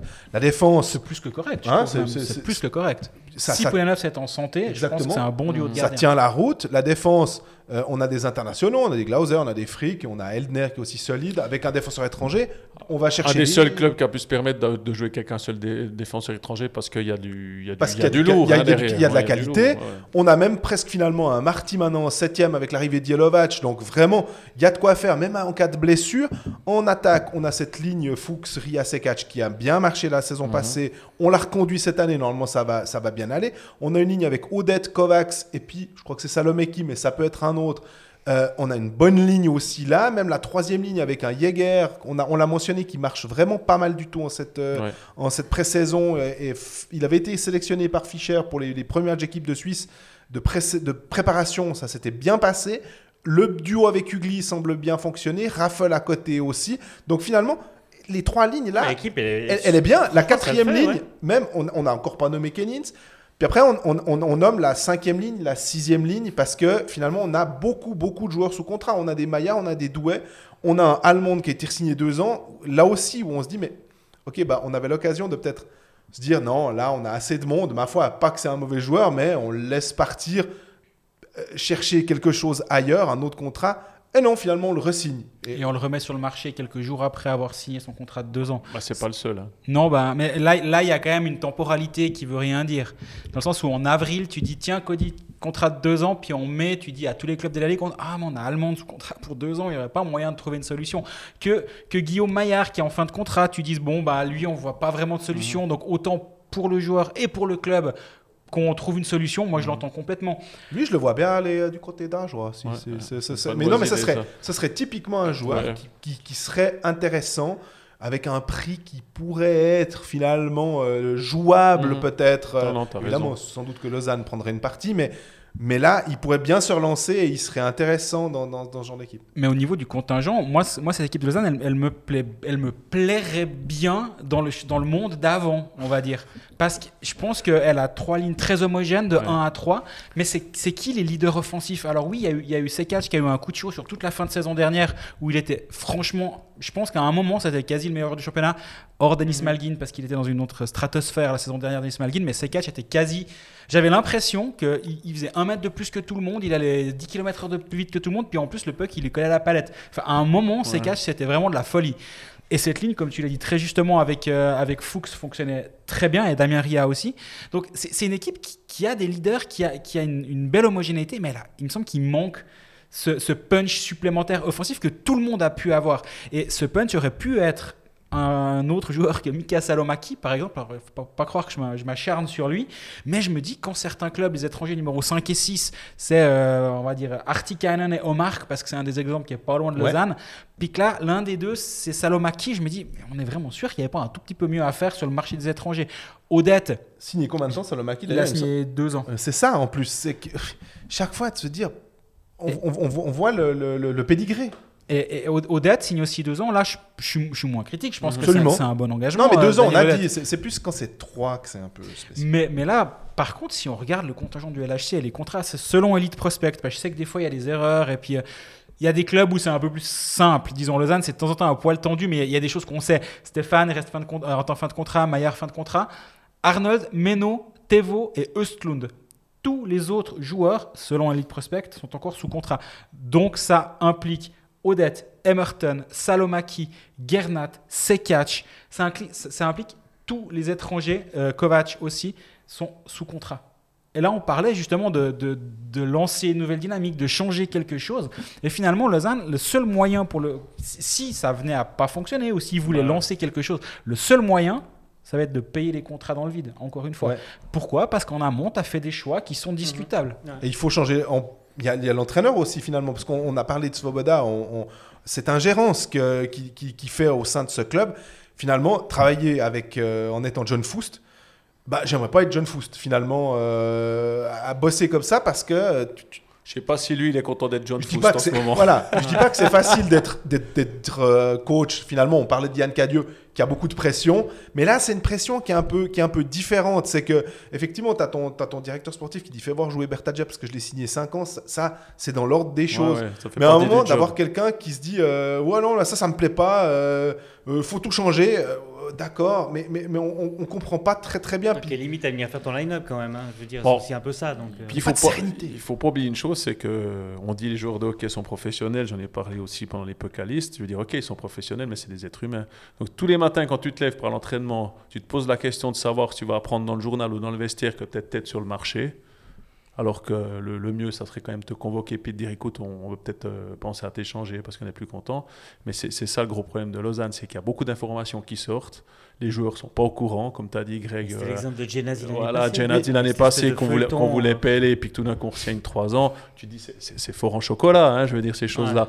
Et, et- et ça, euh, le résumé de Lausanne, c'est qu'ils ont une très bonne équipe, ça fait plusieurs années qu'ils ont une très très bonne équipe, mais que toute cette gestion extérieure à l'équipe, malheureusement, pénalise l'équipe. Et puis les résultats s'en ressentent. Et puis le gros problème de Lausanne par rapport à certaines qualités de joueurs qu'ils ont eu ces dernières années, c'est le power play. Il me semble que c'est récurrent depuis des années qu'ils ont un power play. Kovacs a été en- engagé pour être un buteur, visiblement. Ben, je leur souhaite parce qu'ils en ont besoin. Parce que, Ugly est un, voilà, censé être un bon buteur. ouais. Je pense que le, départ de, de Berchi, qui pourrait être vu comme une- une- un appauvrissement du, du- du contingent, parce que c'est un, un joueur qui amenait quelque chose, c'était un des meilleurs compteurs de Lausanne, Peut-être que c'est rebalancé différemment. C'est que si on a un Hugli qui est buteur, les- les- il peut compenser la perte de, de Christophe Berchi et puis en étant différent. Le powerplay marchait bien quand il y avait Malguin et Udon. Oui. Oui, de- de- il y a eu cette, cette une, moitié, une accalmie-là. moitié de saison, quoi. ouais. Exactement, il y a eu cette accalmie-là où Lausanne avait un powerplay qui était efficace. Et euh, là, tu as, donné le nom de Robin Kovac. Kovacs, Kovac, Ouais. je sais pas, on va, on va y aller pour... moi je vais y aller pour Kovac, fais comme tu veux. Euh, Robin Kovac, moi je me réjouis vraiment énormément de le voir jouer parce qu'on m'en dit beaucoup, beaucoup de bien. C'est, il peut être explosif, il, il a un- apparemment un super bon shoot. Moi, de ce que j'en ai vu jusqu'à présent, j'arrive pas à avoir un avis. Puis en même temps, si on avait des avis définitifs à la fin des matchs de préparation, enfin, ce, ce serait absurde. Et j'ai pas à avoir un avis pour l'instant, je pense, euh, péremptoire. Mais c'est un joueur qui a eu une carrière un petit peu cabossée, qui a eu des, qui a eu des problèmes personnels à gérer, qui a eu des moments difficiles. Et lui aussi le voit, ce, ce passage en Suisse, comme un nouveau départ. Mhm. Et euh, je pense qu'il a, il a 25 ans, il a tout pour justement vivre un nouveau départ et une deuxième carrière, on va dire, entre guillemets, sans rentrer dans les détails de, de quoi, comment finalement. c'est- Peu importe, mais lui, en, en mode je, je lance une nouvelle vie en Suisse, bah ça, je pense que j'ai vraiment, vraiment envie de le voir.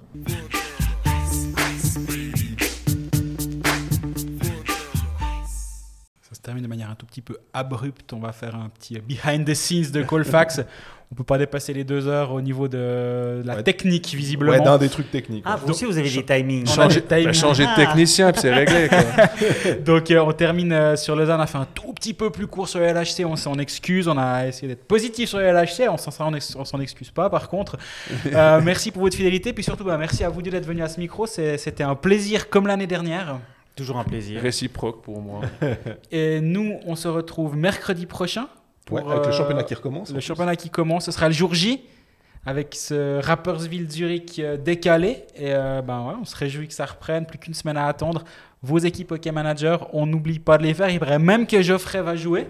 Ouais, on m'a forcé sous la torture. mais je vais le faire. tu confirmes ouais, surtout si tu me donnes des petites informations de temps en Il temps. faudra écouter Colfax. Ouais, ça monte toujours sur Spotify d'ailleurs pour les, pour les abonnés, donc c'est cool. Hein, Spotify, YouTube, euh, SoundCloud euh, Exactement. et Et d'ici là, toutes les questions, on est ravis d'y d'y répondre si on a un petit peu de temps.